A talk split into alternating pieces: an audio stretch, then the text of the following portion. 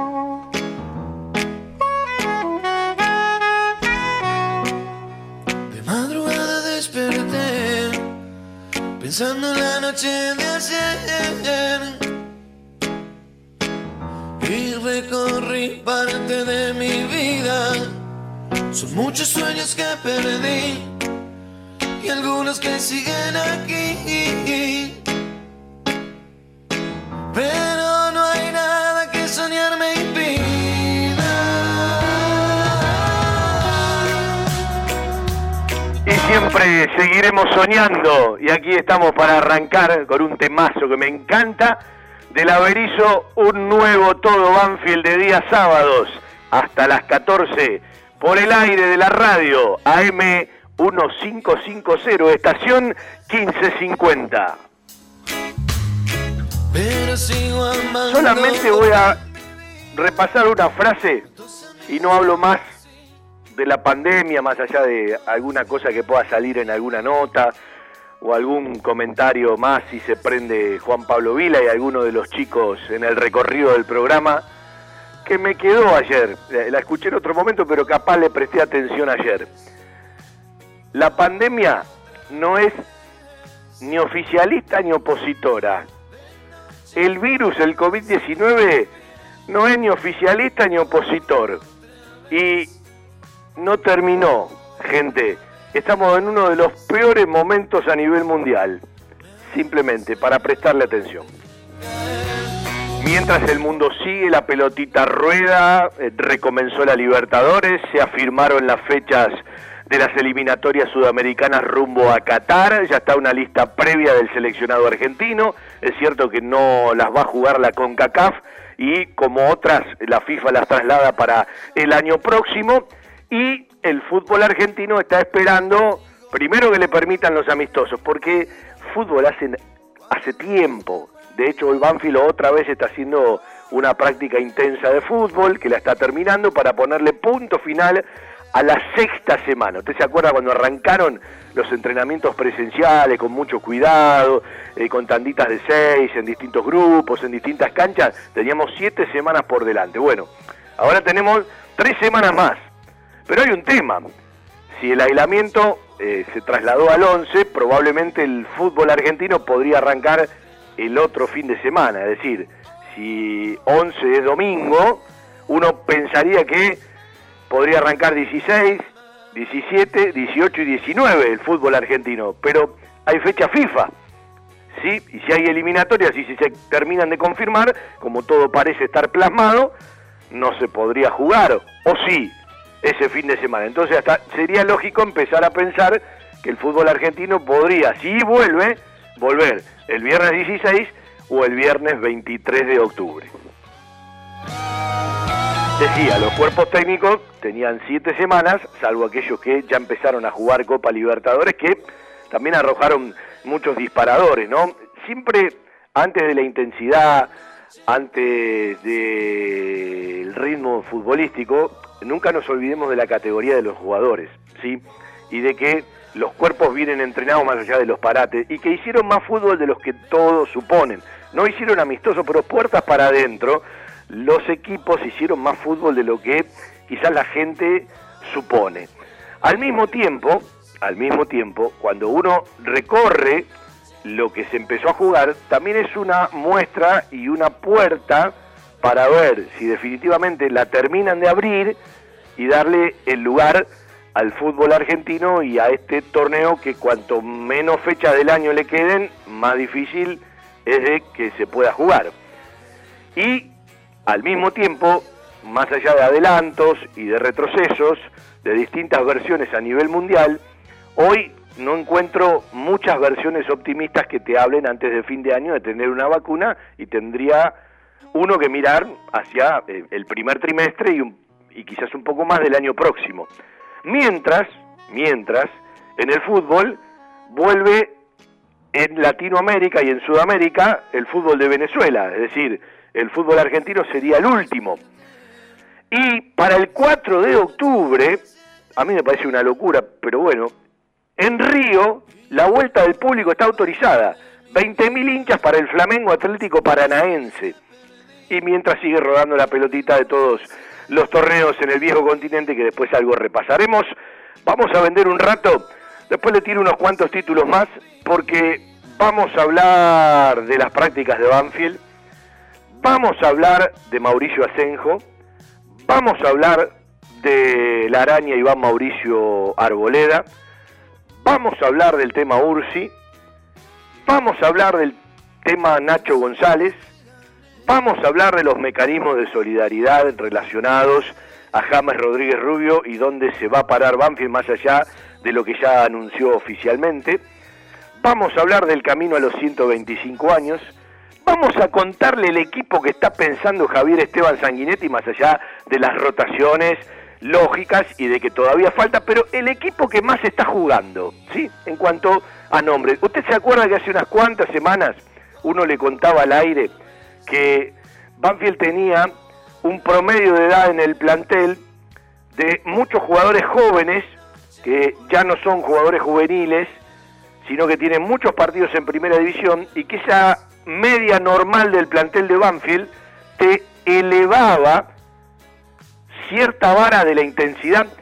En esa idea, váyase apoyando en el equipo que por lo menos hoy está pensando y poniendo más el cuerpo técnico. Falta mucho, nadie sabe cuándo se volverá a jugar, en principio de 7 pasamos a 10 semanas, previas a la competencia, pero le vamos a ir tirando porque es muy probable, es muy probable que el próximo sábado 26 y el próximo sábado 3 de octubre, los amistosos frente a Vélez y la Asociación Atlética Argentino Juniors, con todo lo que hay para resolver, con todas las autorizaciones que hay por esperar, con todas las autorizaciones que hay por resolver, se puedan jugar. Y ahí Banfield ya saldría de su práctica intensa de fútbol entre los jugadores del plantel profesional, junto con los de reserva, se empiezan a sumarme algunos chicos más al trabajo de reserva en otra tanda, que en un rato también le contamos, se podrían jugar el sábado 26 frente a Vélez, lugar a confirmar, y el 3 de octubre frente a la Asociación Atlética Argentino Junior para ir agregando, acelerando y bueno, eh, estar a tono y a tiempo de lo que puede ser el arranque del fútbol argentino el 16, el 23 o más adelante. Fiberball. Líder en desarrollo y producción de almohadas. Más de dos décadas de experiencia y trayectoria en el mercado del descanso. Fiberball, el productor de almohadas más grande de Argentina. Sello de calidad certificado ISO 9001. www.fiberball.com.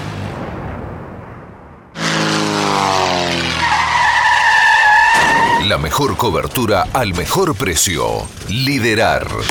Compañía General de Seguros Sociedad Anónima. Liderar. Agente oficial Banfield y Lomas. Sin intermediarios. Avenida Alcina 1402. Esquina Pintos. Lomas de Zamora. Liderar. Agencia oficial Banfield y Lomas. 4244 4611. Nosotros cuidamos todo lo que a vos te interesa. Liderarbanfield arroba gmail.com la web de repuestos del centro del país. Autopiezaspampa.com. Autopartes originales y alternativas. Kicks de filtros MAN, Wix y Mareno. Bombas de agua avaladas por Oreste Berta. Autopiezaspampa.com. Distribuidor Bosch. Baterías Herbo y neumáticos Pirelli. www.autopiezaspampa.com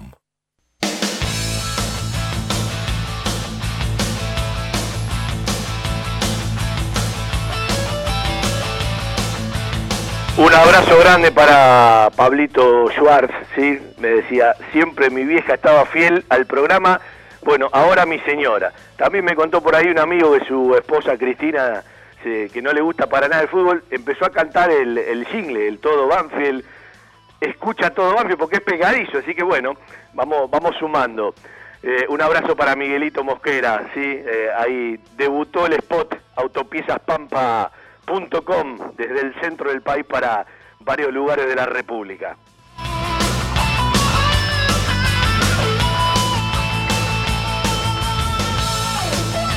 Estoy esperando en un rato a Juan Pablo mientras repasamos algunas cosas. Eh, Leibar le gana 11 del segundo tiempo al Villarreal 1 a 0. Cuando uno repasa la Premier League, el Everton, el equipo de James, le convirtió 5 al West Bromwich, 5 a 2. Está ganando el Leeds de Marcelo Bielsa 3 a 1, 12 del segundo tiempo frente al Fulham. Más allá de que el equipo de Bielsa quedó eliminado de, la Copa de Inglaterra con un equipo de, de tercera, el cuarto de Leeds del equipo de Bielsa que sobre 12 del segundo tiempo está ganando 4 a 1 en la Premier League.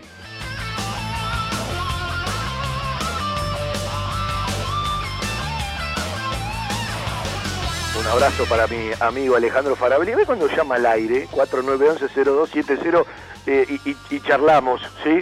Ahí lo tiene el saludito. Cholulo, como, como nadie, ¿no? Como lo quiero, ¿sí? Uno de, los tantos amigos que me regaló Banfield y, también en su momento el, el, profesorado de educación física. Bueno, eh, un saludo para Cristina, ahí fue, ¿sí? Eh, salgan a andar en bicicleta. Bueno, hace anotar este equipo? Y vamos a hablar de varios temas, ¿no? De, temas legales, hoy tengo ganas de charlar de, de- de varios temas. Vamos a charlar con un chico del fútbol juvenil que hace poco hizo un Zoom eh, con selecciones nacionales, que es una de las grandes promesas que tiene Banfield en el recorrido del fútbol juvenil, para ver qué piensan los pibes, porque hablamos con los técnicos, con los docentes, es una problemática muy grande, muy compleja todo lo que tiene que ver, no con Banfield en general, con el fútbol juvenil, eh, con los disparadores, porque es un año que está perdido, no habrá prácticas, eh, y bueno, eh, es todo un tema, ¿sí? Y es un tema muy heterogéneo, porque eh, cada casa es un mundo, cada chico es un mundo, no todos los viven y lo caminan de la misma manera, por lo tanto tengo la, la sensación de que no será para nada probable que sea muy fácil. Y a propósito, eh, antes de empezar a, repasar el equipo, mientras estamos esperando en un ratito a Juan Pablo Vila, y ya vamos a meter a Ramiro de Luciano, vamos a charlar con gente del futsal eh, para ver si se modificaron o no las fechas. Le voy a ir repasando quiénes se suman al trabajo de reserva también, porque junto con el profe Mariano Capotorto, me mando un abrazo y me pongo muy contento por- porque se sume a este trabajo, amplían el cupo y la cantidad de jugadores de reserva, pero como algunos arrancan más tarde, ¿sí? Arrancan ahora, van a hacer un trabajo hasta que estén más o menos a tono para sumarse al resto del grupo. Con el profe Mariano Capotorto también va a estar el Tolo Berruti. En un ratito le repasamos los nombres y los apellidos de cada uno de los chicos, ¿sí? la categoría a la que pertenecen y al mismo tiempo el puesto en el que juegan. Porque eso es un tema bárbaro, ¿no?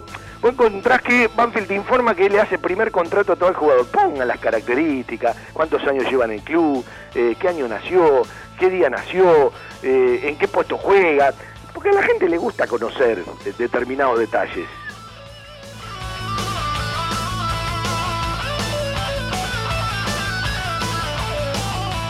Vendemos un ratito por la radio y empiezo a hablar de Gino, de Amaya, de Cardoso, de Arias, de Fey, el nigeriano, y del Chinito Ramírez, que son los seis jugadores que se suman al trabajo de reserva, en principio con el profe Mariano Capotorto. El resto está trabajando a la mañana como el plantel profesional y en estos momentos ya están terminando prácticas de fútbol. A ver, eh, usted está esperando esto, ¿no? Arboleda, el tucumano coronel, Luciano Lolo, Alexis Maldonado, el zurdito Bravo.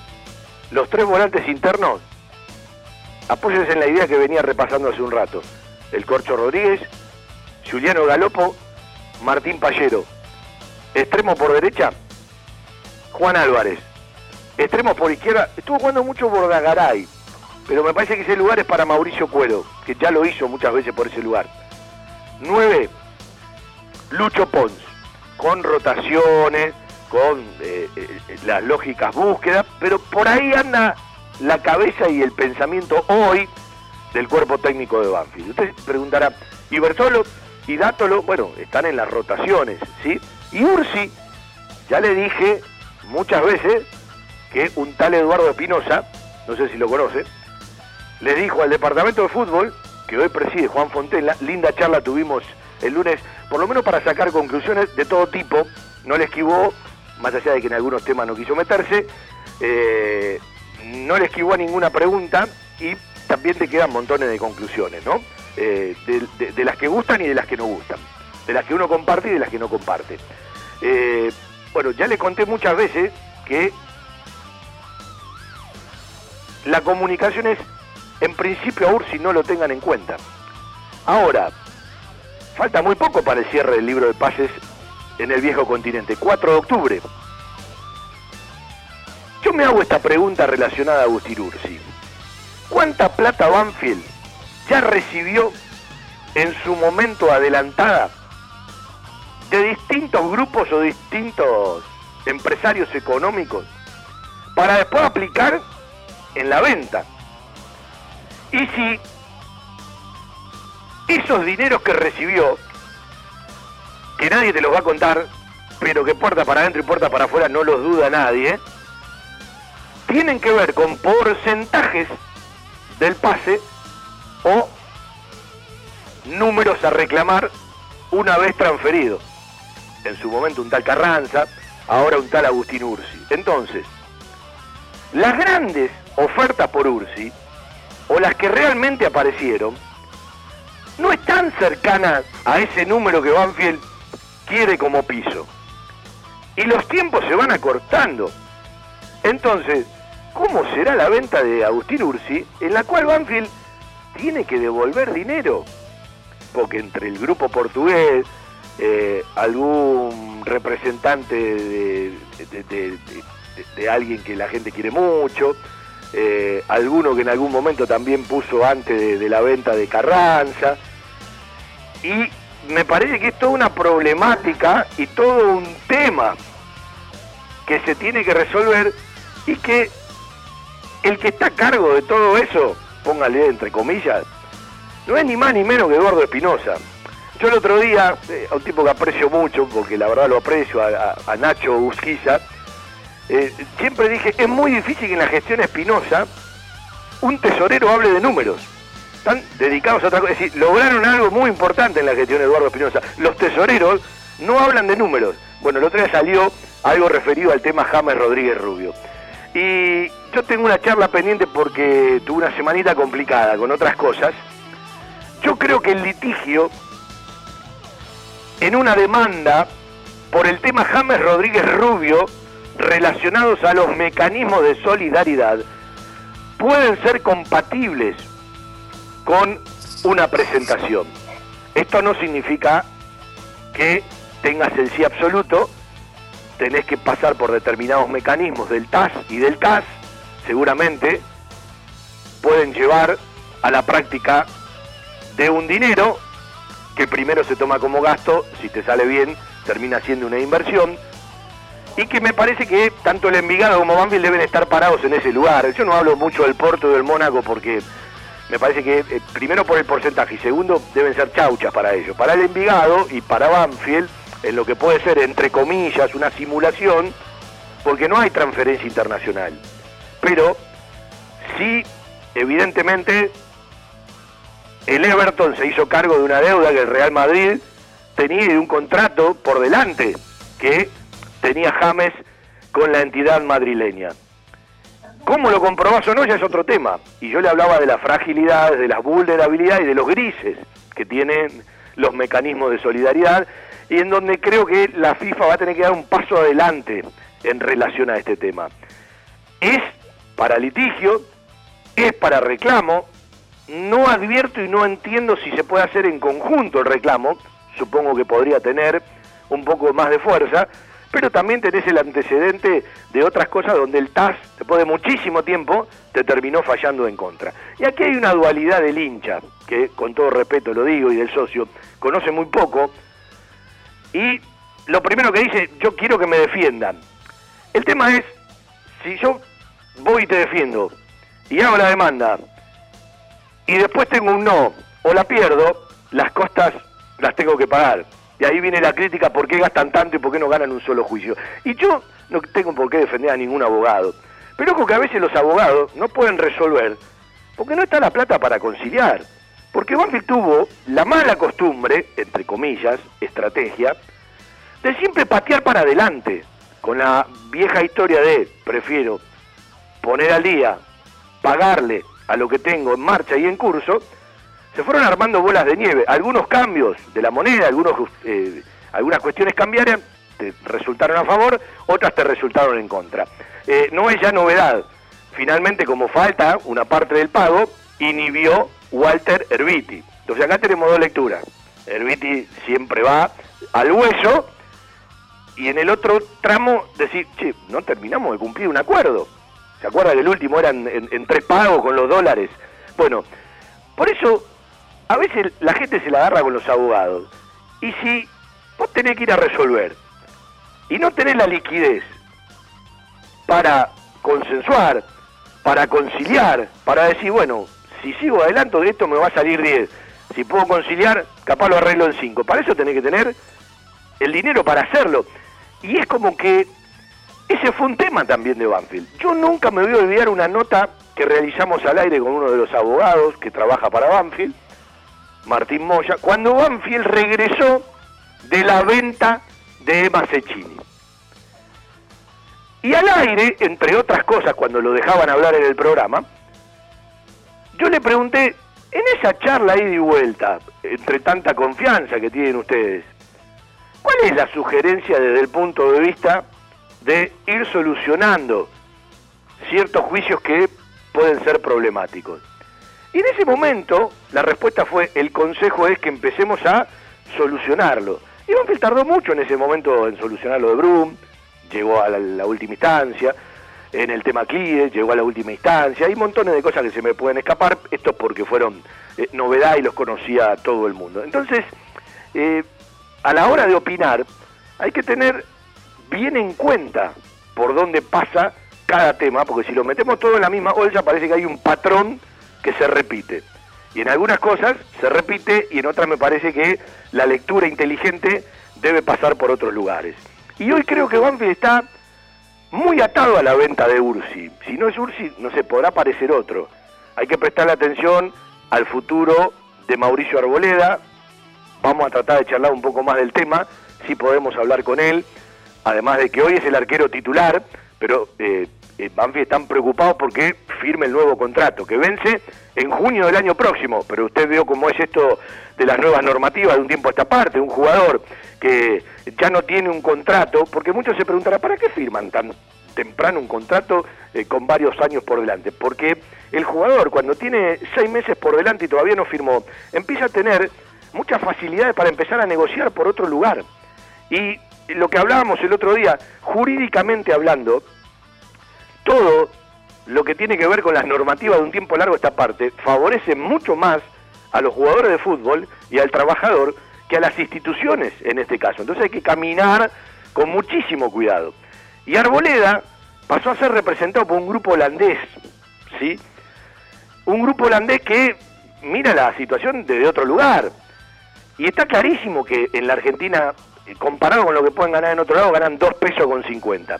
El cambio de la moneda, esta semana mucho más, cada vez plantea más distancia. Y no solamente plantea distancia eh, con Europa, plantea distancia con varios países de Sudamérica. Está muy mal parado Argentina para lo que es el ingreso de un jugador de fútbol con las posibilidades que le van apareciendo a los jugadores de fútbol. Por lo tanto, son situaciones muy delicadas donde hay que caminar con mucho tacto, con mucho tacto. No es nada sencillo, no es nada sencillo por dónde está parado el país. Y no creo que esto se solucione de hoy para mañana. Vamos a tener un tiempito por delante con estas cosas. Telas plásticas Milia Vaca distribuye novedoso felpudo para desinfectar la suela de los calzados al ingresar o salir de un ambiente. Admite cualquier líquido sanitizante del mercado. Aplique la solución sanitaria dos veces al día. Ultra flexible, fácil limpieza, no propaga el fuego y cumple con todas las normas de seguridad. Evita accidentes por tropiezos al caminar. Telas plásticas Milia Vaca. Encontranos en Hipólito Irigoyen 11037 Turdera. En estos tiempos que tanto extrañamos las reuniones y las comidas de mamá o la nona, elegí comer sano, elegí comer bien, elegí la mejor pastelería y comida casera elaborada 100% por nuestras manos con todos los protocolos de seguridad establecidos por el Ministerio de Salud. Guadalupe Gourmet, delivery sin costo y takeaway. 7519 3546 y WhatsApp al 11 49 28 27 63. Pedidos ya, Rappi y Uber Además, podés seguirnos online por Instagram, Facebook y Twitter. En Loria 154 Lomas, un toque de gourmet y mucho amor por lo que hacemos. Tenés siempre a mano el teléfono y hacé tu pedido 7519-3546. Guadalupe Gourmet. Ese plato casero de mamá o la nona que siempre va con nosotros. Vitec Sistemas. Confiabilidad en accesos, software de gestión, barreras de ingreso, egreso vehicular, estacionamiento guiado, tarjetas de proximidad. Contactate por correo electrónico a info@vitecsistemas.com.ar, por teléfono al 11 4405 0247. Vitec, gestión en sistemas de acceso. www.vitecsistemas.com.ar. Un abrazo para Claudito Maquiavelo que está en Mar de Ajó. Cuando se pueda te pasaremos a visitar. Eh, Está Juan Pablo Vila, ¿cómo le va amigo? ¿Cómo anda? ¿Qué hace Fabi? ¿Cómo andás? Buen mediodía para todos. Y tengo un oyente en el aire, buenas tardes. ¿Qué tal, Fabián? Buenos días. David Kramer te habla. ¿Cómo estás? David, querido, ¿cómo estás? ¿Cómo anda? ¿Todo bien? Te digo buenos días porque todavía no almorcé, ¿viste? No sé vos si ya. No, yo siempre cuando termina el programa pido algo de Guadalupe, lo- los Sí. sábados termina y, y llega el pedido. Muy muy profesional lo suyo. No, básicamente te quería llamar porque, bueno, vi que, que estabas ahí convocando a que algún oyente se comunicara. Yo te escucho siempre, siempre. No, yo, yo a ver, eh, lo estaba cargando Alejandro porque si, si tengo muchos mensajes, entre los mensajes de Alejandro Farabelli y los de David Kramer, eh, perdemos la memoria del celular, le quiero contar. No, totalmente. Lo que pasa es que, bueno, a veces tenés, yo veo que tenés mucha producción en el programa, entonces por ahí quizás uno no te quiere quitar tiempo y que, que entre todo lo que vos tenés previsto. Eso es lo que parece. Básicamente, Eso el es lo que del parece. llamado era, quería públicamente felicitarte por la nota que hiciste con Fontela eh, el- en el programa de, creo que fue del lunes, eh, que la verdad, eh, por un lado, bueno, felicitarte a vos, y por otro lado, decirle a la dirigencia de Banfield que que- qué fácil que es hablar, ¿no? Qué, qué sencillo que es poder contar cosas que quizás eh, la gente de Banfield, el socio, el hincha desconoce, y elucubra después versiones que por ahí quizás no son las reales. Voy a contar una Todo Lo que infidencia. habló Claudio, que, que fue muy claro en todo, no, no, no interpreté del todo la situación de la venta de Remedy, porque deslizó algún tipo de pérdida o de algo que no salió tal cual lo previsto. En el resto fue muy específico y quizás si esas, ese tipo de charlas hubiesen sido durante todo este tiempo más periódicas, hoy podríamos saber, por ejemplo, que gran parte del pase de Ursi fue vendida, que se han hecho acuerdos. Ah, pará, pará, David, que por ahí David, quizás en su David, David. necesaria, pero lo- lo- nadie lo sabe y después cuando te enterás todo cae como que estuvo hecho, digamos, de algún modo medio turbio, ¿no? David, eh, dos o tres cositas. La primera, gracias, y agradezco a mucha gente que me mandó un mensaje. La segunda, eh, cuando uno quiere y otro no quiere, es imposible hacer la nota. Eh, no sé si para bien o para mal, todos saben que si sale de este programa, uno le va a preguntar todo lo que le plazca. Voy a contar una infidencia. Cuando terminó el programa me mandaron un mensaje, el entrevistado, y me dijo, me peloteaste a preguntas. Le digo, es nuestra manera. Yo sé que algunos saben que uno le va a preguntar cosas que le van a sonar incómodas. Ahora, era para charlar una hora y cuarto más. A mí también me quedaron eh, ciertas incógnitas y preguntas sobre el tema Remedy y alguno más. Pero creo que cuando alguien sale y puede explicar determinadas cosas, hay otras que, bueno, quedan a la conclusión de la gente, porque cuando me pregunta Juan el otro día, vos no te equivocás en la radio, y digo, sí, pero si yo me equivoco en la radio, es un problema mío, lo pago yo el espacio y me comprometo y me eh, perjudico yo. Ustedes están defendiendo los números y los derechos de una institución, de los socios y de su gente. Eh, son dos lecturas totalmente distintas, Sí, ¿no? son, son, son empleados del club con una función eh, importante que toman decisiones que a veces No, pueden a ver, no digas son em- no, son- no digas son empleados del club porque con esto tenemos una discusión enorme. Algunos podrán serlo. En principio un dirigente no es un empleado de un club. En principio. Bueno, no sé, por ahí yo lo, lo, lo interpreto de esa manera si es que están recibiendo algún tipo de salario del club por la Pero no, pero si, si alguno tiene un salario no está blanqueado de todo Don Obren, hasta que yo conozco.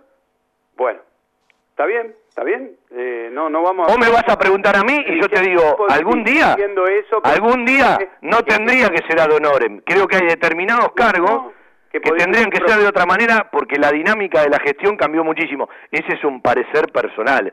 Pero bueno, eh, vamos por parte. ¿Tenías alguna pregunta? No, eh, básicamente era esto, bueno, puntualmente, y como que eh, quisiera eh, pedirle a la dirigencia de Banfield que, que mantenga esta costumbre, que sigan informando. Bueno, pero pu- tu problema es que vos escuchás todo Banfield. Eh, En otros programas hablan algunos. Sí, pero no sé si hablan, por ahí quizás eh, lo que hablan eh, o lo que vos podés llevar esa conversación. Entonces a mí me interesa el lugar donde yo veo que más pueden exprimir en la entrevista eh, las preguntas y las respuestas que, que el hincha, el socio, el que verdaderamente quiere a Banfield, está interesado. Me gustaría que aclaren un montón de cosas. Hoy yo eh, percibo muchos vientos políticos hacia Banfield. Estoy en una postura donde lo que me dicen no lo creo y lo que veo lo creo a medias. Entonces, me gustaría que realmente la dirigencia en este tiempo eh, aclare todo lo que pueda para que no se hagan bolas de nieve, que es todo, todo va en contra de Banfield, en definitiva. Yo te voy a contar algo que me pasa a mí. viste que cuando empiezan a aparecer los juicios, de una u otra manera, no sé cómo, eh, empiezan a aparecer los contratos, eh, se empiezan a hacer, eh, no digo virales, pero sí los ves en montones de chat. Yo lo que digo es, a mí me pasa, ¿eh? no digo que con esto le tiene que pasar al resto de la gente. Creo que estamos en una época donde creemos tan poco en cada cosa que tenemos que empezar a pedir papeles, muchachos, es muy simple. Donde aparecen los papeles, ya sea para corroborar o para denunciar, estamos dando un paso adelante, porque no es un tema mío, es un tema de la gente. Le ha pasado tanto en este país, en todos los estamentos, que cree tan poco que ya no le alcanza con la palabra. No, ya no le alcanza mucha gente con la palabra. demuestren, obviamente que lo, que lo puedan respaldar con algo. Lo mismo le pido a la oposición que si realmente hace eh, una, una acción muy loable por el club, comprando un, un, espacio y, y dándolo al club, que, que, aclaren si eso ya está escriturado a nombre del club o yo lo conté el otro día, yo lo conté el otro día porque escuché que no hubo de parte del club todavía ni una muestra de agradecimiento. yo creo que sería una obligación, una muestra de agradecimiento cuando esto se termine de resolver. Conté el otro día que ese edificio tienen que escriturarlo todo. Por lo tanto, la idea que tienen, por lo que hablé con Gabriel Mariotto y con Silvio Villaverde, es que como esa escrituración de todo el lugar, de todo ese inmueble, creo que lo van a hacer en la escribanía Villar, directamente el día que se escriture, ya ponerlo directamente a nombre del club. Eso todavía no pasó, pero no pasó ni con ese espacio ni con muchos lugares que tiene ese edificio. Bueno, si eso sucede, realmente es, es, para reconocerlo de parte del club sean o no la oposición, piensen de la misma manera o no, porque realmente es algo que, que, es muy beneficioso y hay que valorar eh, eh, la gente que, que, invierte y que ayuda al club de esa manera. ¿Te puedo eh, despedir con una frase? Sí. Buscar el pluralismo, un discurso visible para un verdadero consenso, capacidad para escuchar lo que no nos gusta y cuando escuchás podés empezar a entender al otro. Estaba soñando, pero me desperté de golpe. Un abrazo. Otro abrazo grande y bueno, y esperemos que sigan hablando los dirigentes porque estamos todos muy interesados en escucharlos. Muchas gracias por el tiempo. Abrazo de gol, David. Vendemos, ya vamos a charlar con Ramiro y Luciano y nos vamos a meter en un ping-pong lindo con Juan Pablo Vila. ¿Qué es lo que primero te pide la gente? ¿Podés repetir el 11 que diste, que más o menos vislumbra Banfield? ¿Sí? Porque la gente quiere fútbol, quiere escuchar ciertas cosas. Eh, hay otras que por desgracia no le interesan o a la hora de su interés la ponen en un décimo, vigésimo lugar. Bueno, en un rato lo compartimos con Juan Pablo y les repaso lo que yo tengo hoy. Esto rota, había siete semanas por delante para volver al fútbol, ahora hay diez Todavía no hay nada confirmado, pero se van avanzando, por supuesto, en la intensidad, en los compromisos crecientes, en montones de cuestiones que tienen que ver con el equipo cuando esté para jugar. Yo creo que no se va a poder volver el fin de semana inmediatamente posterior a lo que es el nuevo aislamiento y que probablemente como hay fecha FIFA, si esto se confirma en la eliminatoria sudamericana, estemos hablando del 23 de octubre para que vuelva al fútbol argentino, salvo que pueda volver en, el medio de una fecha FIFA, porque la gran mayoría de los convocados juegan en el exterior. El plasma sanguíneo es usado para el tratamiento y recuperación de pacientes COVID-19. Si tuviste COVID-19, doná plasma. Llama al Cucaiba 0800-222-0101. Municipio de Lomas de Zamora. En Banfield existe un lugar donde los problemas tienen solución. Grupo Villaverde Abogados. Soluciones Jurídicas. Grupo Villaverde Abogados. 2050-3400 y 2050-5979. El centro veterinario por excelencia de la ciudad. Randall Calidad en alimentos balanceados y todos los accesorios para su mascota. Randall. Randall. Avenida Alcina 1176 Banfield. Randall. 4248 7044.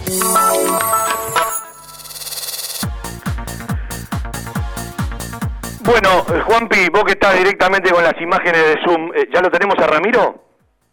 Ya lo tenemos. Eh, metió foto, Ramiro tiene todavía silenciado el micrófono No, pero... Muy buena, muy buena foto en la cancha. ¿eh? Sí, en realidad quería empezar a charlar con los chicos, porque hablamos con los técnicos, sí, hablamos con los profes, ver qué le pasa a los chicos, yo creo que es una problemática grande la, la del fútbol juvenil, la del fútbol infantil, la de muchísimas actividades, porque es evidente que este año ya les será muy difícil, no me los imagino si todo avanza trabajando en enero y en febrero, entonces bueno, hay ciertas cosas que se van a trasladar a marzo. Cuando uno habla del fútbol juvenil, para que la gente se ubique en las edades, este año cuarta división eran 99, 2000 y 2001.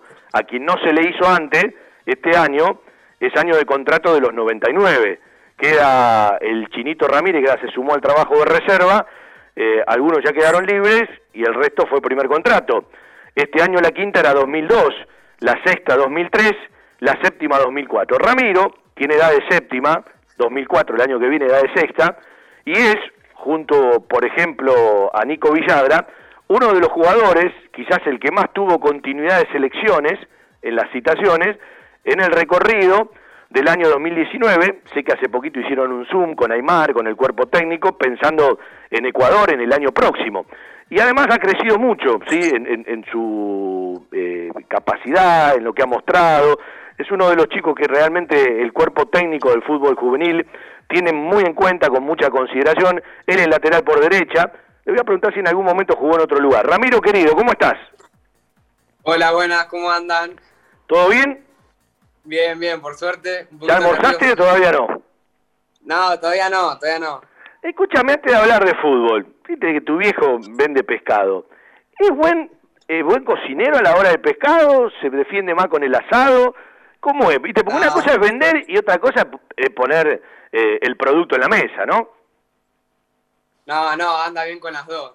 Sí. Tira más para el lado del asado igual, pero, pero con el pescado hace muy buenas, muy buenas cosas. Por gusta, ejemplo, gusta. por ejemplo, Y, y el salmón rosado. salmón rosado. Bien. Se nos fue de presupuesto, ¿eh? se nos fue de Se presupuesto. nos fue de presupuesto, podemos ir a, podemos ir a la pescadería y tenemos un descuento. Juan, quédate. Escúchame, el, el, el salmón rosado va con el papel celofanado, ¿cómo lo hace? Y no, lo mete a la planchita con limón nada más. Ah, pero eso lo, hace. de- Lo, hago, lo hago yo. Eh, No digo Juan Pablo, porque Juan Pablo es un chef. Ojo, ¿eh? Lo voy a sorprender a todos porque lo que aprendí, las tartas ya que hago, las hago, ya las puedo vender. Lo que aprendí en esta, en, en esta cuarentena eh, de, de- de chef y de cocina, no le digo que estoy al nivel de Juan Pablo Vila, pero eh, por lo menos a los 30 del primer tiempo te compito, Juan, ¿eh? Pero ves, pero ves, vamos a salir mejor de la cuarentena. No sé si mejor, pero por lo menos ya le estás encontrando algo positivo. Vas a salir mejor cocinero, lo cual va a ser muy bueno para tu economía. Siempre No, no, vos sabés que los canjes siempre, siempre están. Yo lo que digo es, eh, no sé si voy a salir mejor periodista porque hace mucho que no voy a la radio, pero electricista, albanil, eh, carpintero, pintor y cocinero, pero dimos grandes pasos adelante. Eso sí. eh, un laburo digno, diría Papo, ¿no? Mirá todos los que encontraste. ¿Cuánto laburo digno, no? Bueno, Rami, Es verdad. Rami, ¿cuándo llegaste a Banfield o cuándo empezaste a practicar en Banfield? ¿En qué categoría? Y yo eh, arranqué, bueno, arranqué en un club de Babi acá de la zona, ¿Qué del club? barrio, el Mayo se llama. Sí. Y bueno, justo fue un chico a verme a jugar que estaba captando jugadores. Y nada, justo se me dio que ese partido jugué bien. Y nada, me dijo para que la semana que viene me vaya por ahora al club, que fui con un compañero más. Y mi compañero quedó a la semana y yo quedé dos semanas después. Y nada, me dijeron que, que quedé, que llene unos papeles y que le dé para y que me dijeron de, qué posición jugaba todo. Yo le dije que de 7 y justo esa práctica que hacemos de fútbol eh, hago un gol y al toque me mandan a jugar del lateral por derecha de 4 ya me mandaron ahí de una y yo decía que quería jugar de 7 porque me gustaba ya jugaba de chiquito ahí me acostumbré pero bueno nada me dijeron que de ahí me veían muy bien y que, que iba a jugar de ese puesto y te mandaron al fondo. Y tuviste que aprender bastante, Sí. porque no es lo mismo trabajar la cancha de adelante para atrás que de atrás para adelante. Pero bueno, algún gol que has convertido, evidentemente te acordás de cuando jugaba de 7, ¿no? O de extremo. sí sí sí sí Bueno, eh, yo le voy a contar a la gente, una vez le pedí eh, a, a Darío Lea que le relate dos goles que hizo. Eh, eh, Rami en el año hizo un gol en el 2019 hizo un gol en Rosario, ¿no fue? Ese tremendo gol. A ver, vos contame todo el gol para que la gente se lo acuerde. Pues fue, cuando me mandaron el video, eh, qué sé yo, lo hace un jugador de primera división, sale en la tapa del diario. Eh, sale una semana seguida por los canales.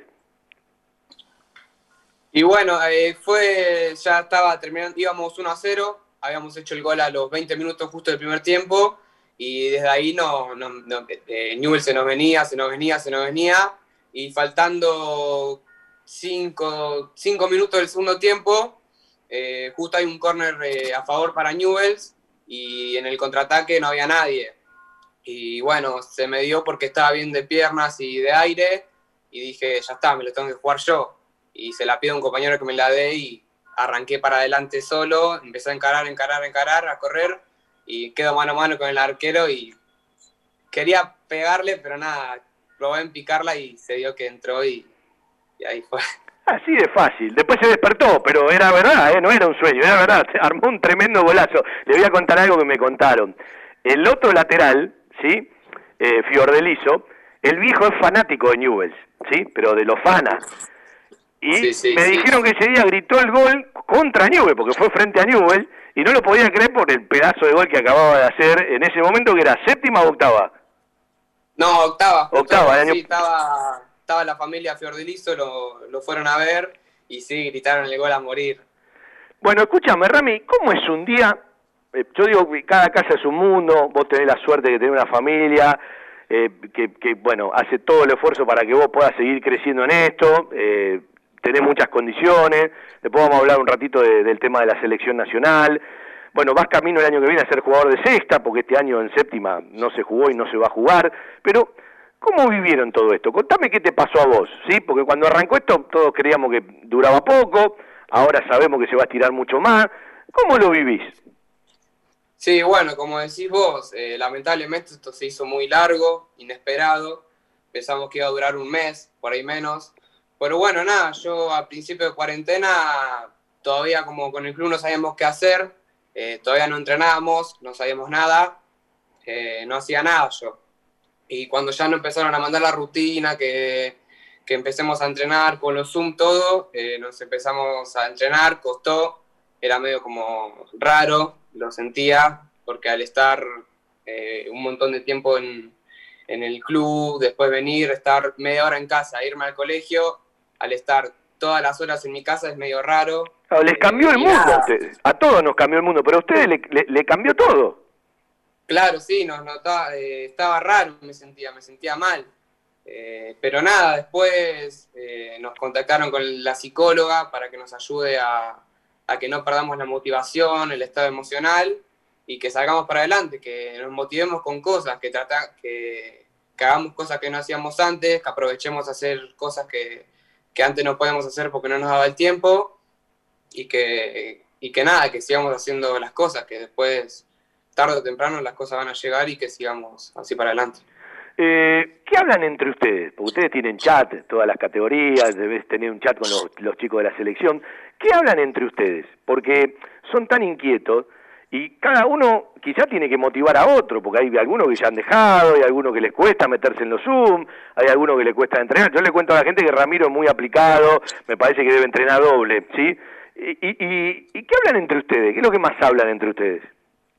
Y no, nada, a veces, va, pasó mucho que cuando hablábamos con los chicos, ellos estaban medio ya cansados y aburridos de entrenar por el Zoom, que ya querían eh, empezar a correr, eh, ir al patear una pelota, porque hay muchos que vienen en departamentos como yo, y se complica, viste, Eh, agarrar una pelota en un departamento, por el tema de los vecinos o por ahí no hay espacios. Pero nada, que, que sigamos, que sigamos entrenando, que, que es lo que nos gusta, que después eh, va a venir todo como con el sacrificio que está haciendo cada uno, después le va a llegar las cosas que uno se está proponiendo. Bueno, esto es Pero fundamental, es decir, después van a estar mejor todos aquellos que realmente se han sostenido. Yo te pregunto, la familia, los técnicos, los profes, la gente de la selección, los amigos, cuando uno tiene algún momento así que, oh, la verdad no tengo ganas de entrenar, ¿cuándo vamos a jugar? Si no hay partido hasta el año que viene, ¿quién es el que más está arriba? ¿Cómo, cómo no entendí? ¿Me repetís? Digo, uno a veces debe tener día de decir, no quiero entrenar más, el año que viene recién vamos a jugar, quiero tocar una pelota, quiero ir al campo de deporte, quiero ir al predio de AFA. Digo, cuando aparecen esos momentos que uno está medio tambaleando, ¿quién es el que está más arriba tuyo? ¿Los técnicos, el viejo, la familia, los amigos? No, y yo creo que la familia está primero ante todo, porque los técnicos, mismo lo de la selección y lo del club, nos dicen que, que no dudemos en hablar con ellos, que para eso están, que no solo es una camarita y que entrenemos, más en esta situación, que, que hablemos con ellos, que le contemos las cosas que nos pasan, si tenemos algún problema, porque obvio que estar siete meses en- encerrado con la familia, obvio que en algún momento un- una pelea a haber, porque ya es mucho tiempo encerrados y nada, por el tema de la convivencia. Pero que hablemos con ellos, que, que, no- que nos van a aconsejar para bien y que confiemos y que le contemos lo que nos pasa, mismo con lo del club y con la selección y con la psicóloga, sea quien sea, que nos van a ayudar para, para que no perdamos esa motivación y el estado emocional que, que nos va a hacer llegar. Escúchame, y un lateral que tiene manejo de pelota, ¿cómo lo mantenés eso? Ya que estás en un depto, digo, ¿cómo te manejas con la pelota? ¿Qué, qué tratás de hacer? ¿Algún lugar de ir a patear? Y yo, eh, te digo la verdad, cinco meses estuve sin tocar una pelota, estuve así haciendo jueguito en la pieza o algunas cosas, hasta que ahora, bueno, hace un mes, dos meses, empecé, empecé a ir a unas canchitas en Lavallol a patear y nada, me, la verdad que me sentí muy bien, me sentía raro. Eh, decía, no, mirá todo lo que me perdí o lo que nos perdimos todos y no sé, me sentía libre a la hora de, de ir a patear una pelota. Pero nada, eh, por suerte ahora de a poco estamos, estamos empezando a agarrar el ritmo con la pelota. Rami, ¿me esperás un ratito que voy a la tanda? Te volvemos a mandar otro link también a Juan Pablo, así, bueno, terminamos la charla y después se va a meter gente del futsal y alguna nota de fútbol profesional eh, para cumplir y que no se corte al aire porque queda desprolijo. ¿Te parece? Dale, dale. En la radio estamos, cumplimos con la tanda de la emisora, mostramos los documentos, hacemos todo Banfield. Soy Fabián Gersac, vamos hasta las 14 por el aire de la 1550. Nuestro querido todo Banfield, camino a los 33 años de vida. Compartí la radio en las redes sociales. En Facebook, Estación 1550. En Twitter, arroba Estación 1550. Estés donde estés, viví la radio desde adentro. Miércoles, 19 horas, un globo en todas partes. La mejor información, actualidad, notas y entrevistas con la conducción de Fernando Rodríguez y un gran elenco. Un globo en todas partes. Miércoles, 19 horas, por estación 1550. Viernes, 19 horas. Un puñado de recuerdos. Con la musicalización de Alfredo Bucetich y la conducción de Rubén Bollo. Un puñado de recuerdos. Viernes, 19 horas. Por estación 1550. La publicidad en radio es una forma eficiente de llegar a una amplia audiencia con un alto potencial de comercialización. Publicitando en radio, su producto llega a miles de personas y hoy en día ya no hay fronteras. Se puede escuchar en todo el mundo, por lo que la lista de los beneficios derivados de la publicidad radial es realmente interminable. Estación 1550 ofrece una vía de comunicación totalmente accesible para todos los presupuestos. Contamos con planes tanto para las grandes organizaciones como para aquellas personas que recién comienzan, brindándoles a todos por igual la oportunidad de ser reconocidos. Lo invitamos a contactarse con nosotros de lunes a viernes de 16 a 20 horas al 49 12 09 64, celular 15 55 68 63 02. Cordialmente lo asesoraremos para garantizarle total éxito en su estrategia para obtener los resultados esperados invitados. Desde 1987, haciendo radio para todos los banfileños. Todo Banfield, con Fabián Gersak. La mística de un estilo que convive con la gente. Audiciones Todo Banfield, un sentimiento, una pasión. Lunes de 19 a 20, 30 horas y sábados de 12 a 14 horas por estación 1550. Porque la pasión por Huracán va más allá de los 90 minutos. Los martes a las 18 hacemos Globo de mi vida con la conducción de Gustavo Quinteiro y el equipo más quemero. Globo de mi vida, martes 18 horas por estación 1550. Domingo 20 horas. Talleres, locura y pasión. Análisis, opinión, entrevistas. La información de talleres y las voces de los protagonistas. Con la conducción de Ignacio Resusta y el estilo del equipo periodístico de Frecuencia Albierroja. Talleres, locura y pasión. Domingos 20 horas por estación 1550. Estación 1550 te invita a formar parte de su programación. Adquirí tu espacio radial dentro de una radio con gran cobertura y llega a través de AM 1550 kHz a miles de oyentes en Capital Federal y Gran Buenos Aires. Por internet a las computadoras, tablets y celulares de todo el mundo desde sus aplicaciones propias o en TuneIn Radio. ¿Qué estás esperando? Trae tu producción a Estación 1550 y vas a notar la diferencia. Nuestros confortables estudios en el barrio de Nueva Pompeya están equipados con la más alta tecnología y grupo electrógeno para garantizar una excelente calidad y continuidad de transmisión. Comunicate al 4912-0964 o al 155568-6302 de lunes a viernes de 17 a 20.30 y te brindaremos todo el asesoramiento. Un grupo de profesionales te está esperando. Domingos a las 10, Bailanta Santiagueña, con la conducción de Oscar Sotelo y la colaboración de Damián Barrera. Bailanta Santiagueña, domingos a las 10, por estación 1550.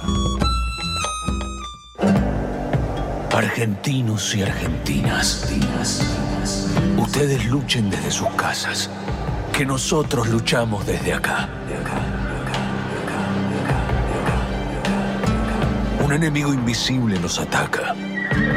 Cobarde. Que no muestra la cara. Mostrémosle nosotros lo, que, este pueblo es capaz. Que el prójimo sea nuestro emblema. Que el cuidarnos sea nuestra espada. Todos podemos salvar al otro. Es tiempo de héroes comunes. Él, ella. Vos sos héroe. Que nadie afloje. Hasta que recuperemos nuestra libertad. Enseñémosle a este virus maldito que aquellas palabras escritas son el destino de nuestra patria. Al gran pueblo argentino.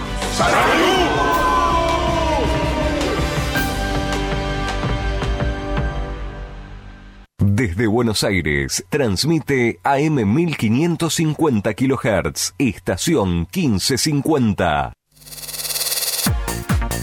Arrancamos la segunda hora. Aprovecho y le repaso, antes de seguir la charla con Ramirito de Luciano, eh, vamos a charlar hoy con Emanuel Coronel, capaz un rato con el técnico de Banfield. Gino es arquero, Gino Santilli, categoría 2001. Abel Amaya, lateral derecho, categoría 2002. Lautaro Cardoso es central, categoría 2002. Benjamín Arias, el lateral izquierdo, categoría 2001. El nigeriano Fey, categoría 99, ella tiene su primer contrato. Y el chinito Ramírez, volante, ¿sí? O, puede jugar de doble 5, categoría 99. Son los seis jugadores que se van a sumar al trabajo de reserva con el profe Mariano Capotorto, con el Tolo Berruti, todo coordinado por Hugo Nato, a un listado que ya tiene 16, ¿sí? Que se acuerda, arrancó con Sanguinetti como arquero, cuando Facundo Sanguinetti pasó al plantel profesional, COVID al margen, ¿sí? Eh, por la partida de Facundo Cambeses a Huracán, se sumó Mengua, ¿sí? Y cuando uno dice Mengua, Autor Olivera, Mateo Pérez, eh, Marquito Fredes, Alexis Benítez, eh, Juan Rodríguez, Lautaro Ríos, Eva Gallardo, Nico Villagra, Tomás Acenato, Jeremías Perales, Chima, Ramiro Enrique, Julián Ezeiza, Seba Venega y Daniel Camerunés. eh, ahí encuentra a todos los jugadores que están trabajando con la reserva y los que recién le nombré primero son los que se van a sumar. ¿Está Juan Pablo? Estamos. Bueno, Ramiro también veo que está. Eh, Rami, bueno, estábamos hablando de eh, cómo viven cada día.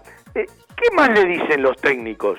¿Sí? Y después entramos a charlar un ratito del Zoom que hicieron con Aymar y con la gente de la selección y le contamos a la gente y le contás, bueno, la- las experiencias de selección. Pero, ¿qué es lo que más le piden los técnicos a ustedes y los profes?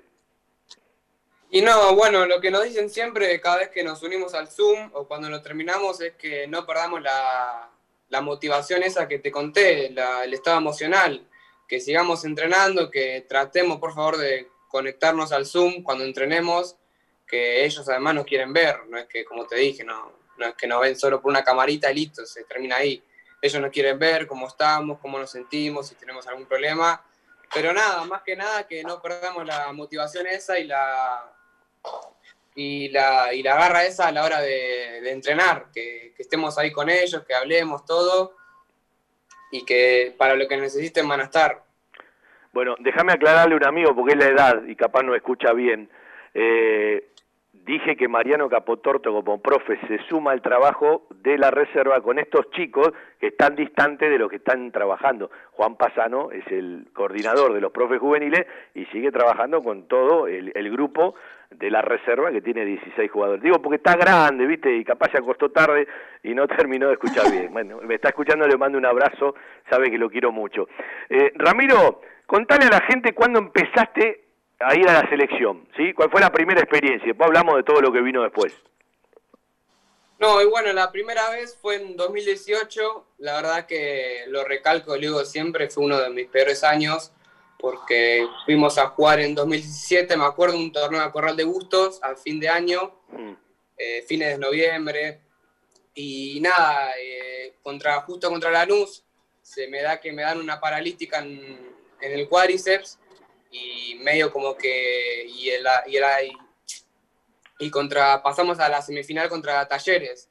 Y me acuerdo que ese partido no lo pude jugar porque estaba, no podía ni caminar, no podía pisar. Y bueno, justo se dio ese partido que perdimos. Tuvimos que jugar el tercer y cuarto puesto contra Lanús. Y yo dije, quiero jugar el último partido, tercer y cuarto puesto, encima un clásico. Y me acuerdo que justo me fue a ver mi viejo con mi mamá. Y mi viejo todo emocionado me fue a comprar una mulera, ¿viste? Para que juegue. Y yo dije que sí, que sí. Y me acuerdo que fue todo atado, encintado, y cuando terminó el partido, lo pude terminar por suerte, eh, no, no podía caminar, me sentía eh, muy mal, no podía caminar, me dolía mucho, y después, al, porque justo después terminamos ese torneo y teníamos vacaciones nosotros, al otro año empezamos la, la pretemporada con novena, y nada, a mí yo toda esa etapa que tuve de, verano, antes de arrancar, a mí nunca me molestó ni nada, no sentía nada. Y se ve que al arrancar, eh, todo con las cargas, todo muy explosivo, y eh, se, me, se ve que se me desgarró de vuelta. Y ahí fue cuando empecé con, con, los desgarros, empecé a lesionarme mucho, porque yo quería volver, era, soy muy ansioso, y volvía y me lesionaba de vuelta, porque por ahí yo estaba bien de, de acá, de la cabeza, pero mi, mi, mi cuerpo no, no, no lo sentía de esa forma. Claro, y, y a veces hay que recuperarse como corresponde para estar bien. Yo, eh, como papá lo digo, ¿no? Eh, a, a, veces hablaba con, con, el papá de Ramiro, eh, y además de lo que sufre, en este caso el jugador, en este caso el pibe, ¿sí?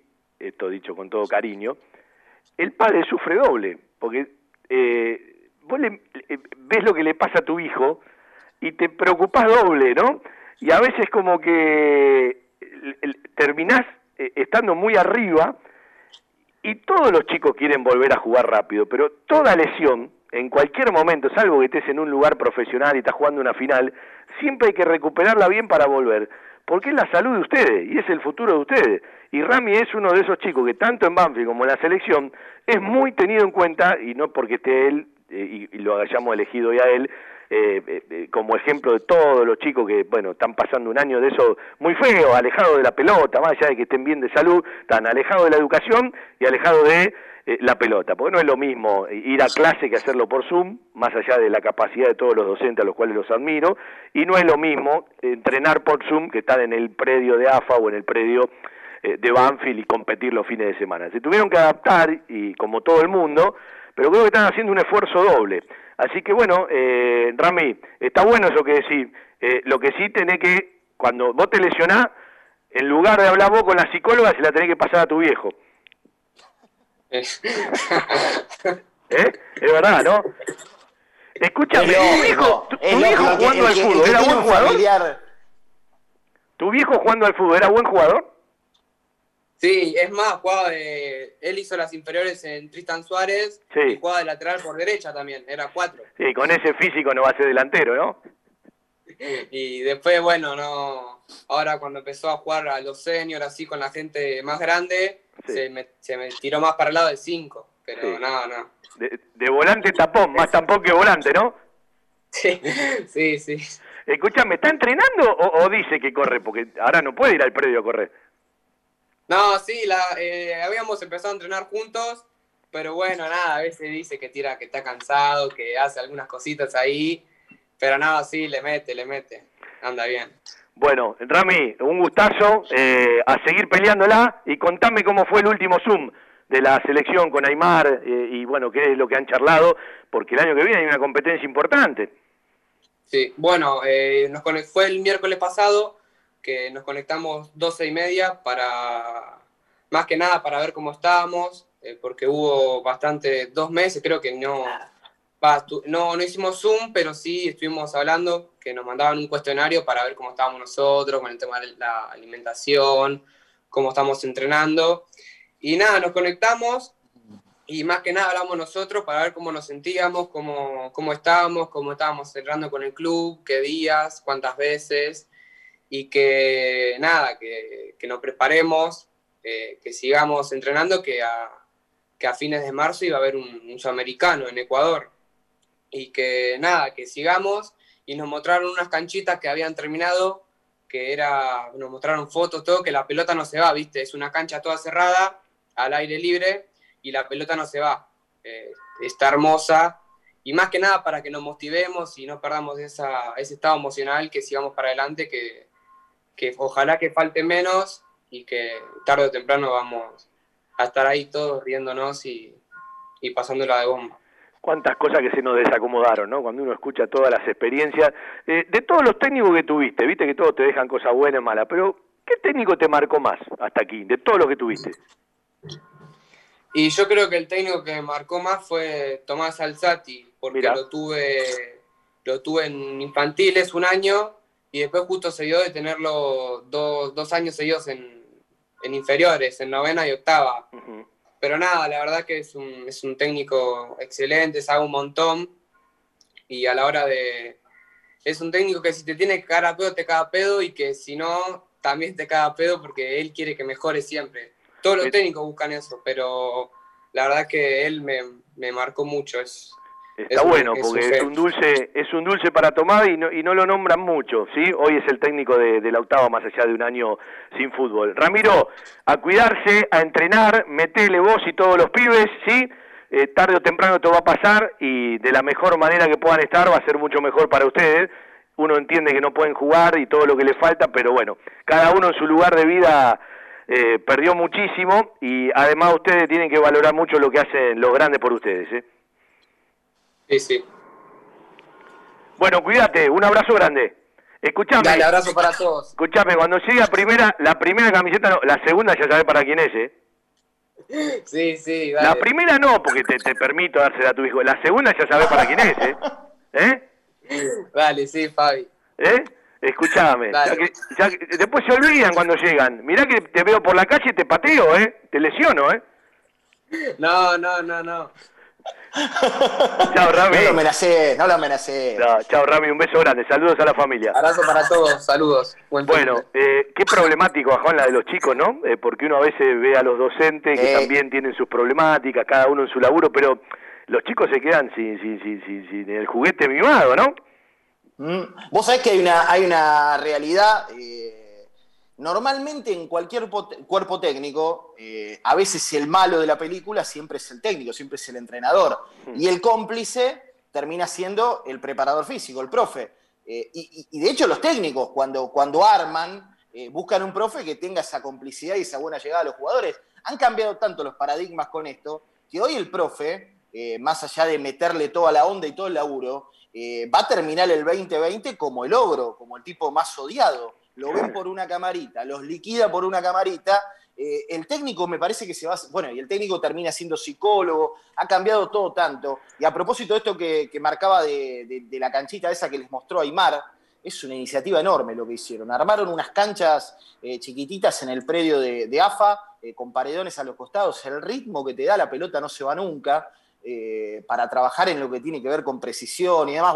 Ah, yo sabía que, que la selección de futsal había pedido entrenar en esas canchas, bueno, todavía no, no, no se autorizó obviamente porque el gimnasio de futsal sigue, sigue como hospital de campaña ahí en el predio de, de Seiza, pero es, un gran laburo lo, lo que hicieron y, y todas las cosas que están armando. Bueno, para el que tiene la posibilidad de entrar, la verdad el predio de, de Seiza cada vez está mejor y está bueno que cada vez lo muestren más. Me parece que de esta gestión, de esta conducción de, de AFA es un gran cambio cómo muestran el predio de Seiza para, para que la gente de verdad sepa lo que hay ahí adentro. Sí, y después de muchas vueltas, yo creo que también eh, en Hermes Decio, montones de, de- de técnicos y preparadores físicos están en, en las selecciones juveniles, creo que, eh, lo dije cuando arranco todo esto, tengo la sensación que estamos otra vez por un, por un muy buen camino. Sí, sí, funcionalidad, sobre todo darle funcionalidad a todo, a todos Eh, los espacios. Eh, avísame vos que lo vas a ver seguramente cuando está Fernando Mosquera para, para Está ver... Fer, está Fer, está Fer. Ah, está bueno, Fer. eh, eh, Fer, ¿cómo estás? Para saludarte al aire, para saber si con todo esto de las Buen día. modificaciones, que no arranca el fútbol eh, de primera, que bueno, se pateó para octubre, si le modificaron fechas al futsal. ¿Cómo estás? Buenas tardes. ¿Qué tal? Buenas tardes. Hola Juan, hola Fabi. ¿Qué hace, Fer? La verdad que hasta el momento no tenemos eh, modificación alguna. Eh, seguimos guiándonos con el próximo viernes a hacer los testeos para comenzar el lunes.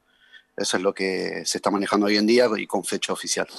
Es decir, 24 arrancan los testeos y los hisopados. 25. 25, 25, viernes está 25. Bueno, eh, ¿y qué fue lo último que se habló en, en- en algún Zoom de AFA de los que participás?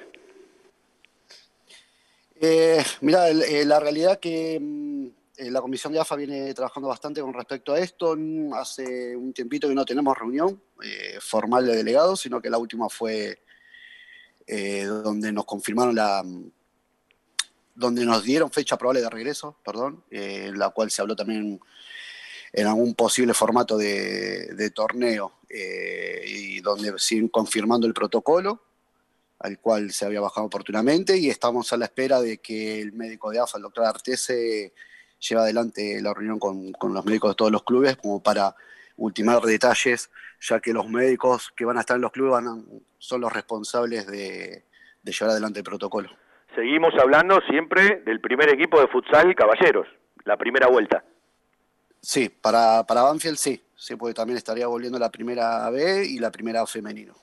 Eh, Juan, vos que estás más metido en el futsal, No, no, no, no, no hay. Nosotros estamos esperando ansiosos. La, verdad, pues, de hecho, anoche hablaba justo con, con Arturo, con Arturo Bulián, que, que es quien lo relata, eh, que ojalá vuelva todo rápido, pero nosotros tenemos muchas ganas de que vuelva al futsal porque es como nuestro lugar, ¿viste? Lo demás te estás peleando a ver si apareces, si te dan un ratito de, por un Skype, un ratito de Zoom, y queremos que vuelva al futsal para poder transmitirlo. La verdad que es una ansiedad terrible. Eh, sí, no está claro cómo, cómo va a ser, ni cómo se va a jugar, ni, ni de qué manera, ni dónde. Eh, en su momento esa idea que yo te conté, seguramente Fer eh, tiene lo mismo de, por ahí jugar en, en- un mismo lugar varios partidos. Bueno, veremos, veremos. Va todo de la mano del fútbol. Eh, es como que ya no te- termina de no haber eh, mucha excusa, ¿no? Arrancó la Copa Libertadores, están jugando los equipos argentinos, va a arrancar en algún momento el torneo local. E inmediatamente tendrá que arrancar el futsal. Sí que el futsal iba de la mano de alguna de las categorías de ascenso. Lo que pasa es que la verdad se tienen que poner de acuerdo eh, lo- lo- los dirigentes que toman decisiones y decidir cómo van a jugar el ascenso y todo eso para de una vez por todas poder ir acomodando la, eh, y, que, corra de acá a diciembre. Eh, Fer, la- charlamos la vez pasada, de vez en cuando sacamos a coordinadores, bueno, hoy sacamos a un chico del fútbol juvenil, que mira, terminé de hacer la nota y me confirman que el lunes está citado para practicar con reserva Ramiro Di Luciano. Recién me acabo de, de enterar, se suma al listado seguramente algún chico más que dimos hace un rato.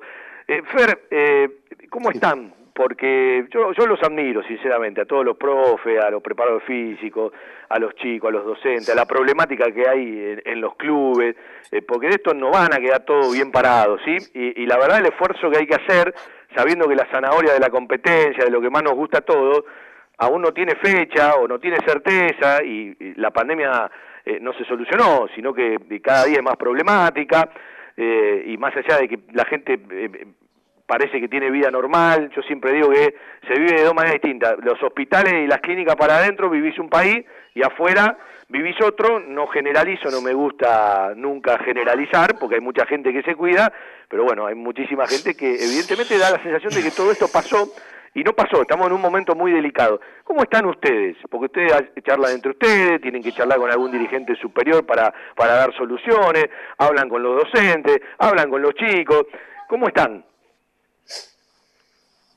Con una ansiedad terrible, la verdad. Eh, todos, sí, porque eh, creo que nadie en ningún ámbito se iba a imaginar, eh, primero, que haya una cuarentena y segundo, eh, continuar entrenando tanto tiempo mediante Zoom, ¿no? Entonces, eh, creo que una vez que desde AFA eh, nos comunican el tema del protocolo y, todas esas cuestiones, como que eh, se ve un- una luz, ¿no? Al final, al final de esto, de- de todos los entrenamientos que se están haciendo, y ahí es donde obviamente la ansiedad fue creciendo, ¿no? Y también dando un poquito de, esperanza a todo el esfuerzo que están haciendo los chicos, los profes, toda la estructura eh, del departamento, del club, como para llegar a, casi a esta fecha, como para que se empiece a, concretar, ¿no? Eh, ansiedad, también mucho, mucho cuidado, mucho respeto, mucha concientización, porque si bien eh, mediante protocolos podemos llegar a volver, también hay que tener muchos cuidados, ¿no? muchos reparos. Hay chicos que salen a trabajar, eh, que tienen que volver a, sus casas, con sus familias, con quizás con, con personas de riesgo en su ámbito familiar, así que hablando bastante con ellos en ese sentido, explicándole eh, que son actores principales en esto, ¿sí? que depende eh, mucho de la responsabilidad que se tengan que tomar esto, ¿sí? tanto los jugadores como los, como los técnicos, porque al ser un grupo reducido de trabajo, por lo menos las primeras semanas, al ser eh, 20 personas, van a ser 100% responsables que se pueda llevar adelante esto, ¿no? Porque, o sea, no solamente el cuidado dentro del club o, o lo que le podemos dar como club para poder llegar a tener ese cuidado, sino cuando se van del club vuelven para, para sus casas. Claro, acabaste de decir algo que es puntual. Agarrás un plantel profesional que vive de esto, capaz se puede cuidar mucho más, han hecho una burbuja o llegan a su casa y se cuidan. En este caso, eh, la gran mayoría, por no decir todo, no vive de esto, no vive del futsal y tiene que ir a su trabajo.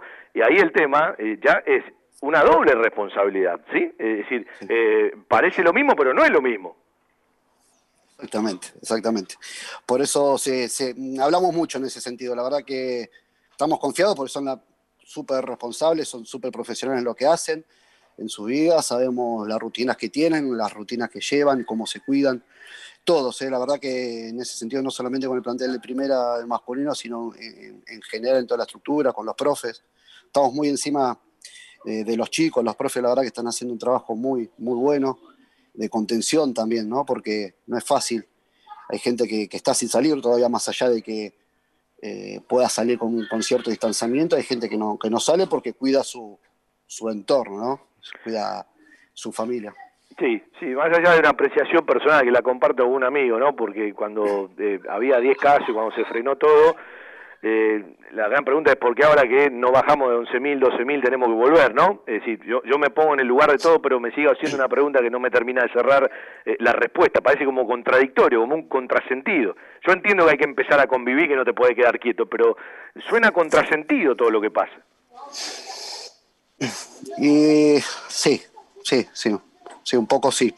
Yo creo que, eh, como te decía antes, eh, yo creo que también hay obligaciones que, hay que cumplir. Mientras que se puedan cumplir dentro de, este protocolo y todos seamos responsables, se puede llevar a, cabo a cabo bien, ¿no? Vuelvo a repetir, para mí es importante la responsabilidad de cada uno, como deportista y como ciudadano. Eh, en- dentro de todo lo que, de lo que venimos hablando, todo la estamos cumpliendo. Entonces, en ese sentido, yo estoy tranquilo de que devolver eh, va a ser, eh, va a ser eh, favorable, ¿no? En, en el sentido de, de los cuidados. Fer, eh, como siempre un gustazo, un abrazo grande para todos y cada uno de los que hacen al futsal, desde los que dirigen en la conducción de, de la subcomisión o el departamento, los profes, los físicos, los chicos, las chicas, bueno, siempre lo mejor y a no bajar la guardia.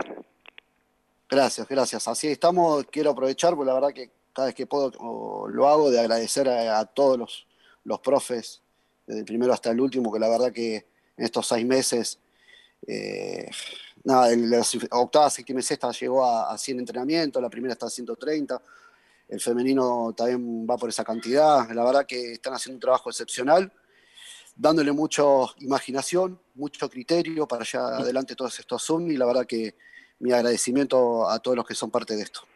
Abrazo Fer otra vez. Chao chicos, cuídense. Vendemos Juan, vamos con un ping-pong y la parte final la hacemos junto a Emanuel Coronel para charlar un ratito de fútbol profesional. Usted pregunte que yo lo que le puedo responder, le respondo. ¿Sí? Algo está cambiando en la salud privada de Lomas de Zamora. Sanatorio del Parque. Atención ambulatoria. Guardia las 24 horas. Servicio de laboratorio e imágenes. Internaciones y cirugías. Atendemos PAMI, IOMA y más de 30 obras sociales. Molina Arrotea 2499, Lomas de Zamora. Frente al Parque Municipal. Sanatorio del Parque. Día a día, trabajamos buscando alcanzar la excelencia médica con humanidad. Sanatorio del Parque. 4283-5181 y 4283-1498. Joyas G, la joyería de Banfield. Llaveros, anillos, escudos y taladros en oro, plata y acero. Joyas G, Belgrano 1514. Joyas G, la joyería de Banfield. Todo lo que necesitas para imprimir en tu oficina. Insumos del Sur. Tus soluciones de impresión en forma directa. Somos importadores. www.insumosdelsur.com.ar La mayor variedad en toners para todas las marcas de impresoras láser. Calidad, precio y variedad. Seguinos en Instagram. Insumos del Sur. 11 64 19 27 35. Arboleda, el Tucu Coronel, Luciano Lolo, Alexis Maldonado, el zurdo Bravo, Corcho Rodríguez, Juliano Galopo, Martín Pallero, por la derecha, como extremo Juan Álvarez, por la izquierda, mucho de Bordagaray, pero me parece que es un lugar para Mauricio Cuero, no sé si lo hizo hoy en las rotaciones que hay en, en la práctica de fútbol, y a priori Luciano Pons. Más allá de las rotaciones y de nombres que deben faltar, esa es la base del equipo que tiene el cuerpo técnico, que está avanzando en los entrenamientos, que mira con esperanza poder llegar a jugar un amistoso el 26 de septiembre frente a Vélez y el 4 de octubre frente a la Asociación Atlética Argentino Junior, suspendido, creo criteriosamente, porque no fue autorizado y además porque San Lorenzo tenía algún que otro caso, el amistoso, como todos, eh, eh, en el fútbol argentino. ¿Qué te, qué, te, ¿Qué te significa esto que te acabo de repasar y que le acabo de repasar a la gente, apoyándome, Juan, en una frase que en algún momento uno hacía hincapié? Hay una base media y una determinada edad del plantel de Banfield que tiene en su juventud mucho rodaje en primera y que en la intensidad eleva la vara. Eh, arranco por el fondo. Eh, los defensores son todos defensores, más allá de lo que puedan aportar Coronel y Bravo en ataque, eh, y algún desorden que también pueden aportar Coronel y Bravo en el retroceso, pero sienten la marca, eh, son su puesto natural, digo con esto de, sentir la marca. Eh, es una realidad lo de Pallero que de haberse ido a préstamo por no tener lugar, en este esquema empieza a ganarle el arranque y la pulseada a- a Dátolo en, la, posición y en la generación de juego. Eh, lo quiero ver a Pons, la verdad que lo quiero ver a Pons. Eh, me han dado muchísimas y muy buenas referencias. La verdad que no miré la, primera nacional en, lo que se jugó. No, no, no es algo que, me senté a mirar, pero lo quiero ver a Pons.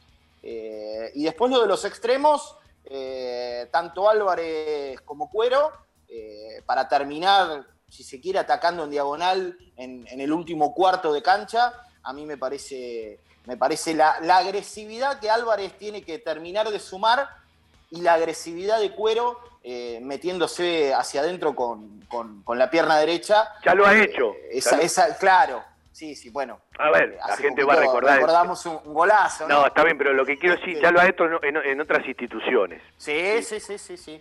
sí. Eh, a mí me parece interesante, me parece una idea, una idea interesante y con un equipo que rápidamente eh, ves que está Gómez afuera. Pará, pará, pará, pará, la- pará, la pará, porque lo primero que decís vos es lo que ya me empiezan a preguntar. Siete me preguntan, y Gómez, lo que dije, están rotando. Son los jugadores que más han jugado. Después, eh, eh, para la décima semana todavía falta. Amistoso con otro equipo todavía no hubo, sino internamente y con la reserva. Eh, y todavía no tenemos fecha de inicio. Y me voy a apoyar en una frase de un amigo, eh, yo la comparto, pero a veces uno tiene que seguir todo lo que está pasando, porque si no es como que está disociado de la realidad.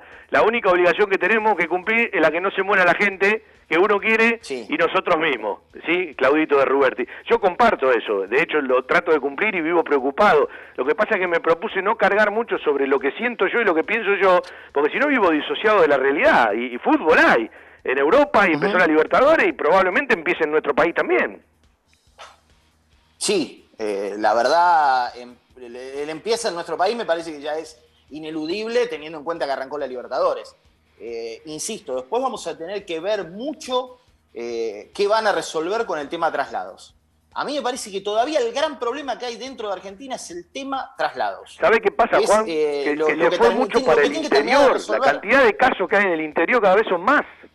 y en el interior no tenés la respuesta que podés llegar a tener en, en Capital y en el Gran Buenos Aires, en el AMBA, digamos, eh, cuando todo el tiempo escuchamos que, que corre- que se corría y se corre el riesgo de un colapso en el AMBA, eh, en el interior es muy rápida la posibilidad de colapso.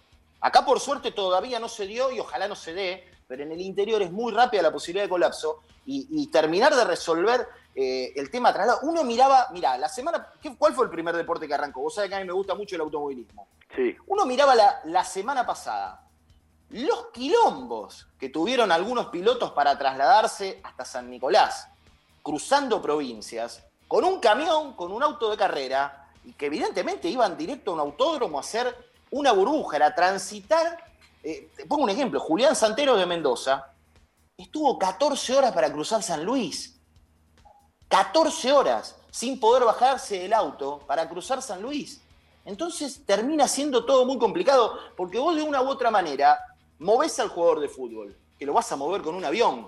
Movés quizá a algún periodista, que lo vas a mover con un avión. Pero para transmitir los partidos tenés que mover móviles, gente, y eso no van volando. ¿Sabe Un qué móvil pasa, de transmisión Juan? no va volando. ¿Sabe qué pasa, Juan? Como hablaba recién, hay muchos contrasentidos, ¿no? Y depende de dónde Claro. se ubica cada uno, vos decís cómo esto está permitido y cómo aquello no. Eh, cómo eh, hablan de que esto no está permitido y vos en la práctica ves algo totalmente distinto porque no hace falta eh, caminar mucho. Salís, haces dos o tres cuadras y ves que muchas cosas que te dicen no se están cumpliendo.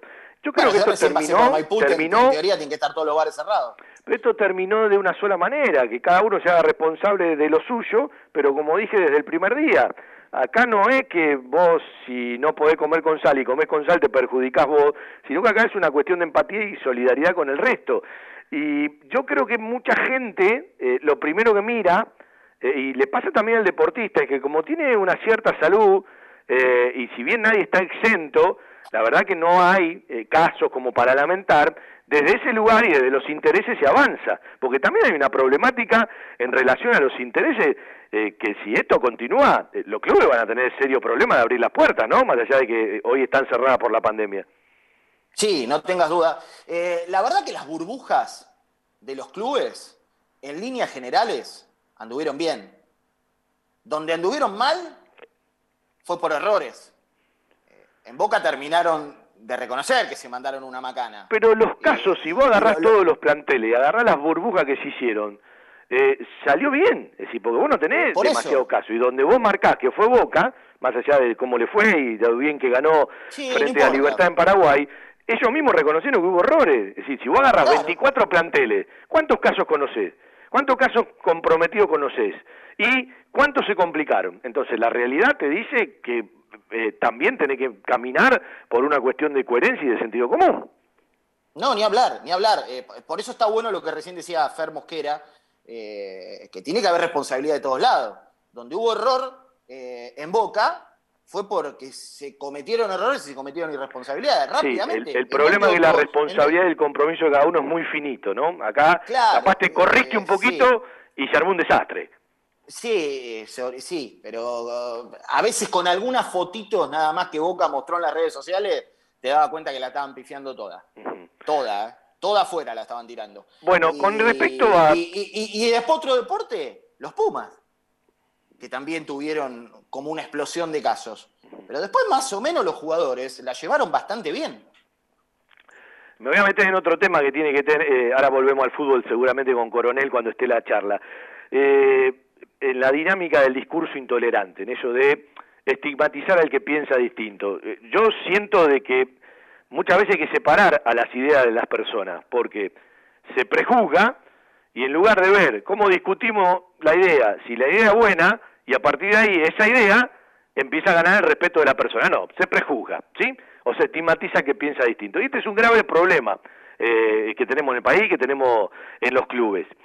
Y con respecto a todo lo que tiene que ver con lo jurídico, como son muchos términos jurídicos, en el tema Nacho González, en el tema James Rodríguez Rubio, eh, en el tema Federico Torres, yo tengo alguna, algunas versiones. Que Federico Torres tendría club para el año que viene, recordemos que no ha firmado el primer contrato, más allá de, de- lo que pudieron ofrecer o no, de que él legalmente se tiene que quedar hasta junio del 2021, pero algunos dicen que puede tener club y que desde enero ya ese club le empezaría a pagar una diferencia. Y después en junio, cuando se pueda ir de Banfield, porque no va a firmar el primer contrato, pasaría ese club. También se dice que ese club le ofrecería a Banfield un 20% de una futura venta si lo deja practicar desde enero. Con esto, ¿qué quiero decir? Que Federico Torre y su gente ya tienen muy clarito que no va a firmar primer contrato. Veremos cómo transita, simplemente le cuento un rumor. El otro Bueno, tema es bueno, Arboleda. Está bueno contarlo. Arboleda firma todo por su representante, todos los años firma por solo un año. ¿sí? Arboleda termina el contrato en junio 2021. A partir de un grupo holandés que se hace cargo de la representación, Arboleda va a tener otro tipo de oportunidades. Y el tema es cómo hace Banfield para que cuanto antes vuelva a firmar contrato, ¿sí? Porque los jugadores de fútbol hoy viven una realidad que cuando le falta seis meses ya están más cerca de irse que de quedarse, ¿sí? Bueno, este es un tema que también está en la preocupación y ocupación de los dirigentes de Banfield. Y el Cuando tema de Nacho, meses además pueden decidir, pueden decidir solos. Eso también es una exacto, realidad. que eh, la a ver, no jurídicamente todo avanzó en favor de los jugadores y en contra de las instituciones. Claro. ¿sí? Eh, y el otro tema es el de Nacho González, que en realidad están hablando los dirigentes de Banfield con los dirigentes de San Martín y San Juan, lo ven de dos lugares distintos, uno le ofreció una cosa a uno y otro le ofreció una cosa a otro, el pibe que veía que no tenía chance, sanjuanino, vio esa oportunidad y se quiere quedar y firma en San Martín y San Juan, y bueno, eh, están a ver eh, por dónde se transita, eh, hay mucha bronca por lo que hizo San Martín y San Juan, porque si esto vuelve a pasar, es una mansalva para el fútbol argentino, porque eh, imagínate River y Boca empezando a sacarle jugadores a los demás equipos, porque hay una realidad y hay una parte donde eh, eh, pueden empezar eh, actuar sobre los jugadores y sobre los chicos. Yo creo que FIFA se tiene que poner muy firme, porque hay cosas que tienen muchos grises, tienen mucha vulnerabilidad, insisto, tienen mucha fragilidad. Y el tema James Rodríguez Rubio, habrá que ver si se toma como club eh, de manera unilateral o en conjunto con el Envigado, por poner un ejemplo, eh, una demanda y un reclamo a lo que podría ser una simulación. Pero ojo que eso no te permite a vos decir voy a ganar ante el TAS y ante el CAS, y en lugar de ser algo a favor termina siendo un boomerang en contra. Tema James Rodríguez Rubio, eh, a partir de lo que decía el oyente que salió al aire, eh, a partir de la buena charla de, la semana pasada que, tuviste con, Juan Fontela, eh, yo le pido a la dirigencia de Banfield que sean ellos los que aclaren cuál es el porcentaje, porque nosotros lo dijimos 70 millones de veces y la gente se sigue quedando con lo que aparece en algunos diarios y ayer volvió a aparecer en el diario deportivo de mayor tirada y la gente se queda con eso. Eh, primero que el diario pone lo de los supuestos 21 y los de supuestos 5% y los 420 mil dólares, eh, los 420 mil euros de vuelta, eh, que ya ni siquiera fueron al colegio, ni siquiera saben de matemática, pero que aclaren que Banfield no tiene el 5. Más allá de que no cobre nada, que aclaren que Banfield no tiene el 5% del mecanismo de solidaridad, porque lo, que salió, la placa oficial con la palabra de Nacho Esquiza, está bueno, eh, más allá de lo que pueda pasar y si Banfield toma o no la decisión de reclamar. Si yo hoy tuviera que tomar una decisión, si yo hoy fuera dirigente de Banfield, la verdad que yo no reclamo nada. Está bien, Juan. Eh, ante todo el tiempo que vas a tardar, ante todos los gastos que vas a tener eh, y ante la posibilidad de que el día de mañana el TAS te falle en contra, me parece que volvés a hacer una erogación de dinero por, ya por los derechos de presentación, que hoy Banfield tiene muchísimas más eh, realidades, prioridades y necesidades a cubrir eh, antes de presentarse una. Pero, pero creo que el club tiene que aclarar cuál es el mecanismo de solidaridad que a Banfield le corresponde. Nada más que eso. en eh, un ratito volvemos. claro a la gente. En un ratito volvemos, así renovamos del Zoom. Vendo, ya lo tengo al tucumano Manuel Coronel para hacer la última parte del programa. Igual a veces no hay que hacerse cargo de la ignorancia, ¿eh? El que no quiere entender que es el 1.237 me parece que es un caprichoso. Me parece. Pero si en todos lados te muestran otro número. Sí, bueno, que se hagan cargo de lo que muestran mal los números. Eh, ¿Por qué tenés que aclarar algo vos que no, que no, es? Si es el 1.237, desde que arrancó hasta que termine, hasta que James deje de jugar. Entonces, bueno, podés aclararle a los ignorantes o a los que tienen mala leche. Es 1.237, muchachos, hagan las cuentas y practiquen. Entiendo lo mismo que vos y estoy de acuerdo. Y lo venimos diciendo desde el primer día. Ahora, ¿es tan difícil que salga alguien y lo diga de manera oficial?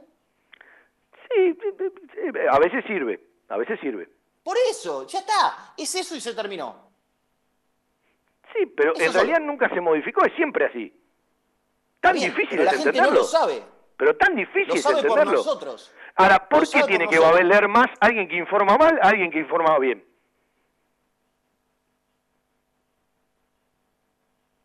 Es una pregunta, ¿no? Vendemos y charlamos con el Tucumán.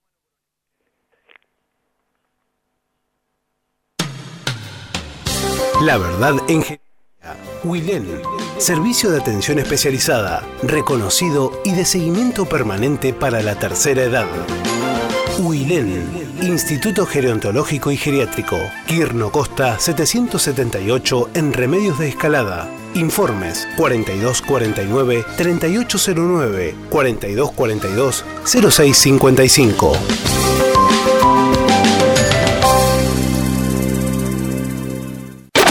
La web de repuestos del centro del país. Autopiezaspampa.com. Autopartes originales y alternativas. Kicks de filtros MAN, Wix y Mareno. Bombas de agua avaladas por Oreste Berta. Autopiezaspampa.com. Distribuidor Bosch. Baterías Herbo y neumáticos Pirelli. www.autopiezaspampa.com en Banfield existe un lugar donde los problemas tienen solución. Grupo Villaverde Abogados. Soluciones jurídicas. Teléfono 2050-3400 o 2050-5979. Grupo Villaverde Abogados. Desde 1998 creciendo en servicios y ofreciendo siempre lo mejor. Óptica Diamante, la gran óptica de Banfield Obras sociales, lentes de contacto, taller propio, reparaciones en el acto, PAMI sin cargo y el kiosco Kodak para que puedas revelar y conservar tus fotos toda la vida. En Maipú 502, esquina Viamonte, la óptica de Gabriel Petroncini. Óptica Viamonte, la gran óptica de Banfield. Informes y consultas al 4242 1200. En estos tiempos que tanto extrañamos las reuniones y las comidas de mamá o la nona, elegí comer sano, elegí comer bien, elegí la mejor pastelería y comida casera elaborada 100% por nuestras manos con todos los protocolos de seguridad establecidos por el Ministerio de Salud. Guadalupe Gourmet, delivery sin costo y takeaway. 7519-3546 y WhatsApp al 11 49 28 27 63. Pedidos ya, Rappi y Uber Además, podés seguirnos online por Instagram, Facebook y Twitter. En Loria 154 Lomas, un toque de gourmet y mucho amor por lo que hacemos. Tenés siempre a mano el teléfono y hacé tu pedido 7519-3546. Guadalupe Gourmet. Ese plato casero de mamá o la nona que siempre va con nosotros. Bueno, el- la parte final del programa con el tucumano Emma Coronel, que hace un ratito terminaron de, de practicar, de ponerle punto final a la sexta semana. Le agradecemos porque me pidió un rato más tarde, pero termina el programa. Tucu, ¿cómo te va? Buenas tardes. Buenas, buenas tardes, ¿cómo están? Escúchame, primero tengo un pedido. ¿Puede ser? Sí. Me dice un amigo en común que tenemos Sí. que cuando termina esto le debes un asado. Pero ¿sabés qué me dice Oh. Claudio de Ruberti? Que si vos sabés hacer asado, él es Brad Pitt. No, yo sí. Él es Brad Pitt, eso no tenga duda. Decirle, de- decirle que lo pedí, ¿eh? Y sí, obvio. Escúchame, ¿quién es el que mejor hace asado de plantel de Banfield de los que conozcas? Yo. ¿Sí? Yo. ¿Seguro? Sí, lo que, va, lo que he probado, lo que he ido. ¿Cómo estarán los demás, no? No, yo estoy muy bien, me parece. Ah, tipo, escúchame, ¿leña o carbón? Eh, depende, porque mayormente usa carbón, ¿viste? Pero la, si hace leña, la idea es tener una buena leña. Está Porque la leña... empanada, tú, Acá, empanada y que el asado lo haga Claudio. que- asa- asado de Claudio, el vino de Claudio y vos llevás unas empanaditas tucumanas con matambre. Oh, ya está, quedamos bien. tomar vino bueno, ¿eh? Vino Mirá la pregunta que te voy a hacer. Eh, yo sé que hoy vas a responder vos, pero después le voy a preguntar a Juan Pablo y voy a dar mi opinión. ¿Empanadas salteñas o tucumanas? Tucumán. ¿Usted, Vila? Las dos son dos cosas distintas. Sí, quedo pero yo me dos. quedo con la tucumana Son dos también. cosas absolutamente distintas. No, a mí la hay- tucumana con el, con el matambre eh, cortado a cuchillo, con ese gustito a- a- al, al caldo con el que lo hierven, me encanta. Sí, a La mí hay no algo de la empanada salteña que no me lo, no me permite, no me permite. Me quedo de acá a la China con la empanada tucumana y el limoncito, ¿eh? Sin el limón no. Limoncito, sí. Sí, encima ya viste la gente cuando, por ejemplo, va a una cancha así de barrio, te venden empanada y tenés que comer Sí. sentado y abrir las gambas porque ahí nomás te empieza a caer el jugo, viste. Claro, vos Bueno, en la cancha de Atlético, en la cancha de Atlético te venden empanadas y, Sí. te traían empanadas a la cabina. Empanada, ¿Sabés cómo pernete, chorrea la empanada? Chorrea la empanada en el traje. Sí. Vos sabés que siempre que vamos a Tucumán, yo paro en el Garden Park, ¿sí? Y ahí hacen unas empanaditas, ahí eh, que te agarras un atracón, porque no, no comés una, comés 45 más o 60 menos, ¿viste? Sí. Bueno, Tucu, vamos a hablar un rato de fútbol porque me diste un hambre bar. ¿Vos comiste ya o todavía no? Sí, sí, ya comí, ya comí hace un ratito. Bueno, escúchame, eh, vos no me mientas, ¿eh? Yo sé que hoy hubo cosas interesantes en la práctica, sí, todavía falta, por desgracia, pero si arrancase mañana el torneo, no sé por qué me parece que arrancás de titular. Eh, hoy, hoy me tocó integrar el, el primer equipo, eh, pero es como decís vos, eh, falta para arrancar el torneo Hay mucha rotación, sí. y la verdad que, que como estamos empezando, nos estamos reacondicionando y, y rearmando de nuevo, eh, eh, viste, hay todavía mucho por delante. Pero en lo personal, no, yo no te regalo un día, ¿me entendés? Yo Escúchame. el eh, primero, el segundo, el tercero, Sí. eh, entreno de la misma manera. No, está bien, tenían siete semanas por delante, ahora hay diez, con esto de que no arranca Sí, el sí. 25 de septiembre y arranca esperemos eh, en octubre. ¿Qué, qué te pasó a vos cuando te diste cuenta? El otro día lo charlábamos con Maldonado y hice un bajón. Cuando eh, eh, te habías preparado mentalmente para arrancar el 25 y te lo No. patearon casi un mes. Y no, no, la verdad que sí, muy, muy difícil, muy, muy difícil, porque ya empezaba el solo hecho de que no sabes cuándo arrancabas a entrenar, y cada vez te lo pateaban más y más y más, y eso te tiraba para abajo, pero una vez que arrancás a entrenar y decís, bueno, mira, tal fecha juegan, y el y cuando se acerca esa fecha te dice, mira, no jugás, y, viste, te, te llenas de incógnita, no, no sabes para qué te preparás, o sea, te preparás, pero, pero vos querés prepararte para jugar y, y después falta que lleguemos a tal fecha y digan, no, mira, se va a suspender para tal otra. Y, eso es lo que primero que pensaba, ¿me entendés? Eh, porque estamos en un país que, que tiene muchas dudas, estamos en un país que, que le está sacando por ahí importancia a cosas que, que le puede hacer a mucha, bien a mucha gente, tanto a la gente como a la que está en la casa, a nosotros mismos. El jugador de fútbol no puede estar tanto tiempo sin actividad. Esa es una realidad y este es nuestro trabajo. Sí, a, a ver, hay, hay, hay tantos contrasentidos, es, decir, eh, eh, eh, es, una discusión más larga, pero eh, creo que en octubre van a arrancar, si no pasa nada raro. Eh, te pregunto, ¿cómo estás vos con esta idea de juego? El otro día charlábamos un rato con Maldo, que salió una linda charla eh, sobre aquello de que, bueno, es un cuerpo técnico pragmático, ¿no? Que tiene una idea, pero muchachos, si esta idea se complica, tenemos esta alternativa. ¿Cómo estás con las prácticas? ¿Cómo estás con el lugar en la cancha? ¿Qué te pide el cuerpo técnico a, de, lateral por derecha? Me gusta, me gusta, me gusta la idea de Javier, eh, el mensaje es claro. eh, ahora, eh, por ejemplo, le gustan los equipos que sean dinámicos, que tengan mucha intensidad, eh, le gustan los equipos que juegan, que salen jugando, eh, pero también, como decís vos, la alternativa esa, si no se puede salir jugando, no vamos a ser boludos de por ahí de regalar una pelota o, de arriesgar de más eh, pero me gusta mucho lo que es la intensidad que, le pone Javier a los entrenamientos, que hace estar siempre siempre ahí arriba, ¿viste? Pasado revoluciones y eso está muy bueno porque vos una vez laburando de esa manera te acostumbras y después lo llevas a cabo al partido y es difícil eh, aguantar un equipo que tiene tiene mucha intensidad como la que estamos teniendo hoy nosotros. Voy a volver, voy a volver a un tema cuando hicimos el programa eh, reconocimiento a Nico Bertolo, que la gente te escuchó a vos y a otros tanto, ¿no? Y yo no sabía de la devoción que te dio a vos por Nico, sí sabía de, de- de que lo querés mucho, de que sos un amigo, pero hay que hacerse un tatuaje de un compañero. No, yo Explícamelo un poquito mejor, a ver. te lo voy a explicar bien. Porque tengo, tengo, porque no es porque un día me levanté y eh, yo a Nico lo aprecio mucho, más allá de la, de la relación eh, futbolística que tenemos y, y demás, yo tengo un gran aprecio muy grande por él y aparte de aprecio tengo mucha admiración. Eh, mucha admiración por, por lo futbolístico y a, y a pesar de, de ser jugador de fútbol, como es como persona él. Eh, porque es un chabón muy admirable. Eh, no creo que no hay una persona en el mundo que diga, che, este me cae mal o, o no lo quiero.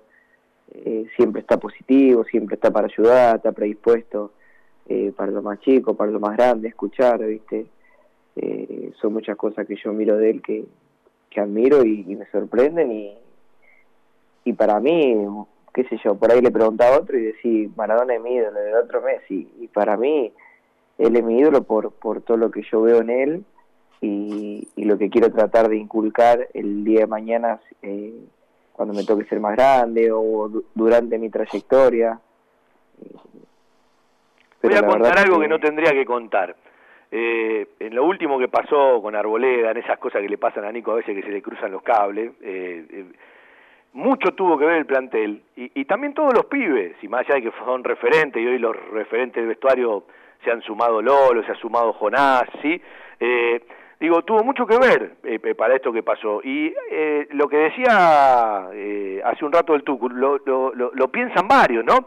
Entonces, mañana en un grupo, si le pasa determinada cosa a un tipo que capaz no es tan apreciado, pasa desapercibido y capaz no hay un respaldo. Y hubo un respaldo Total. muy grande porque Nico, más allá de cosas que todos tenemos para corregir, porque todos tenemos virtudes y errores, ¿no? Pero está bueno que lo diga uno de los pibes. Y con respecto al juego, eh, y ya lo dejo a Juan Pablo que se meta en la charla, con respecto al juego, ¿Cómo estás vos con esta idea? Porque me dijiste, me gusta la idea, ¿sí? Es un mensaje claro. Háblale un poquito a la gente de la idea y del mensaje claro. Por, eh, por lo menos en lo personal, en lo que es mi posición de lateral derecho, eh, Javier me pide mucho que rompa líneas por dentro. O sea, eh, por ejemplo, lo más natural es romper por fuera, pero Javier me pide que rompa por dentro y por fuera.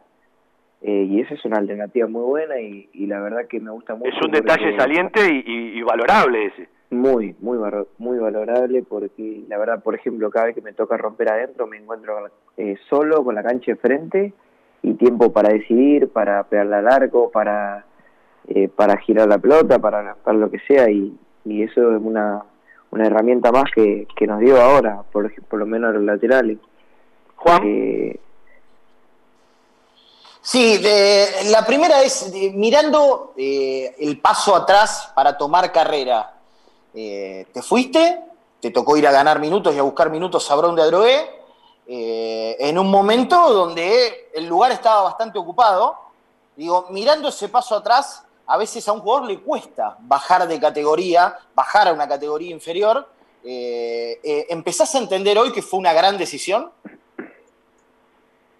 Eh, la verdad no, no sé si fue una gran decisión, sí fue una decisión difícil eh, y después fue difícil también irme de Banfield, el club que, que me iba a nacer, el club el cual me dio la oportunidad de cumplir mi sueño y, y una vez que vos te vas de ahí a una división menor, sentí los cambios en todos los sentidos. Eh, estoy muy agradecido a Bro- a porque me abrió las puertas y demás, pero yo sentía la, la necesidad de, de volver a Banfield lo más rápido posible. Tucu, a, eh, a veces, a veces a la le pasa al jugador ese miedo, digo, ese miedo eh, de, de- de que te toca bajar y a veces muchos jugadores que bajan les cuesta mucho volver. Eh, digo, ¿te pasó tener ese miedo? No, no, eso sí que no me pasó. Yo en lo personal me caracterizo eh, una persona con mucha eh, actitud y con mucha persona, personalidad. Eh, entonces, yo del minuto que me pude adaptar en lo que es la B Nacional, yo sabía que iba a volver al club. Eh, Pero obviamente quería que sea lo más rápido posible porque es como decís vos, no es fácil eh, ir abajo y, y volver a subir, porque muchas veces te vas abajo y, y ya te empezás y No te, quedás abajo y no vuelve más. Y yo la verdad que sentía que tenía la necesidad y las condiciones como para estar en un club de primera división. Eh, y, y por eso cuando volví valoré todo el doble y aproveché la oportunidad y, y no la solté más. Vamos a recordarle a la Como- gente, Tucu, que Banfield, como Altamirano, lo presta por un año, pero puso una cláusula de que podrían regresar a fin de año. Justo llega julio y los pide a los dos. Es decir, a vos te tocó volver antes. ¿Qué te significó volver antes sabiendo que te podías quedar hasta junio? Y no, para mí fue muy importante, muy, muy importante, como te dije, porque yo sentía ya la necesidad de volver. Eh, sentía también como una espina, es decir, eh, el por qué me fui, el por qué me fui. Y como te dije, cuando llegué empecé por ahí de atrás y empecé a ganarme mi lugar de a poco y, y después lo he terminado demostrando dentro del, del campo de juego como lo, como lo hago siempre. Eh, y me he sentido bien y me he sentido más maduro, más hombre, eh, me he sentido que más liberal y me he sentido también que estoy para hacerme cargo de cualquier situación, tanto sea buena, sea mala. El año pasado, el semestre pasado nos tocó jugar por ahí por los promedios y, y por más que sea chico o grande, yo, yo sentía la necesidad también de hacerme cargo de esa situación y de ese momento. Bueno, es como que uno se va dando cuenta que va creciendo y que va madurando. Son, son, son etapas de, de la vida.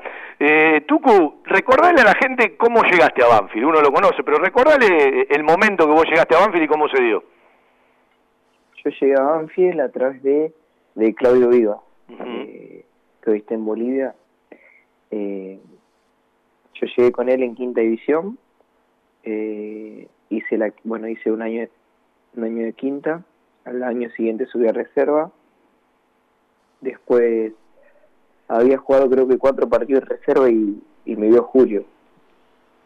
Y en el 2016, si no me equivoco. Y, y ahí subí a primera. Ahí subí a primera por primera vez, hice mi primera pretemporada. Eh, después a los dos meses bajé a reserva nuevamente y empecé a jugar en reserva, a tener continuidad. Y a los seis meses volví a subir a primera y ya me, me quedé, digamos, lo que es el plantel profesional de, del 2017 hasta el, hasta el día de hoy. Emma, se nos va el programa, la seguimos otro día, lo mejor, a meterle firme. Me acaba de decir Claudio que dice que no sabe ni prender el fuego. Mandale un tutorial y, y explícale a este chico, por favor. Te mando un abrazo grande. No, un abrazo, un abrazo a todos, saludos. Bueno, Juanpi, un placer. Se nos va nuestro querido Todo Banfield el lunes. Estamos de 19 a 20.30. Un abrazo, Fabi, un abrazo. Hasta la semana que viene. Pasó volando el programa. Como siempre, un placer hacer radio para los banfileños. Buen fin de semana para todos. El lunes hacemos todo Banfield a partir de las 7 de la tarde. Chau, chau.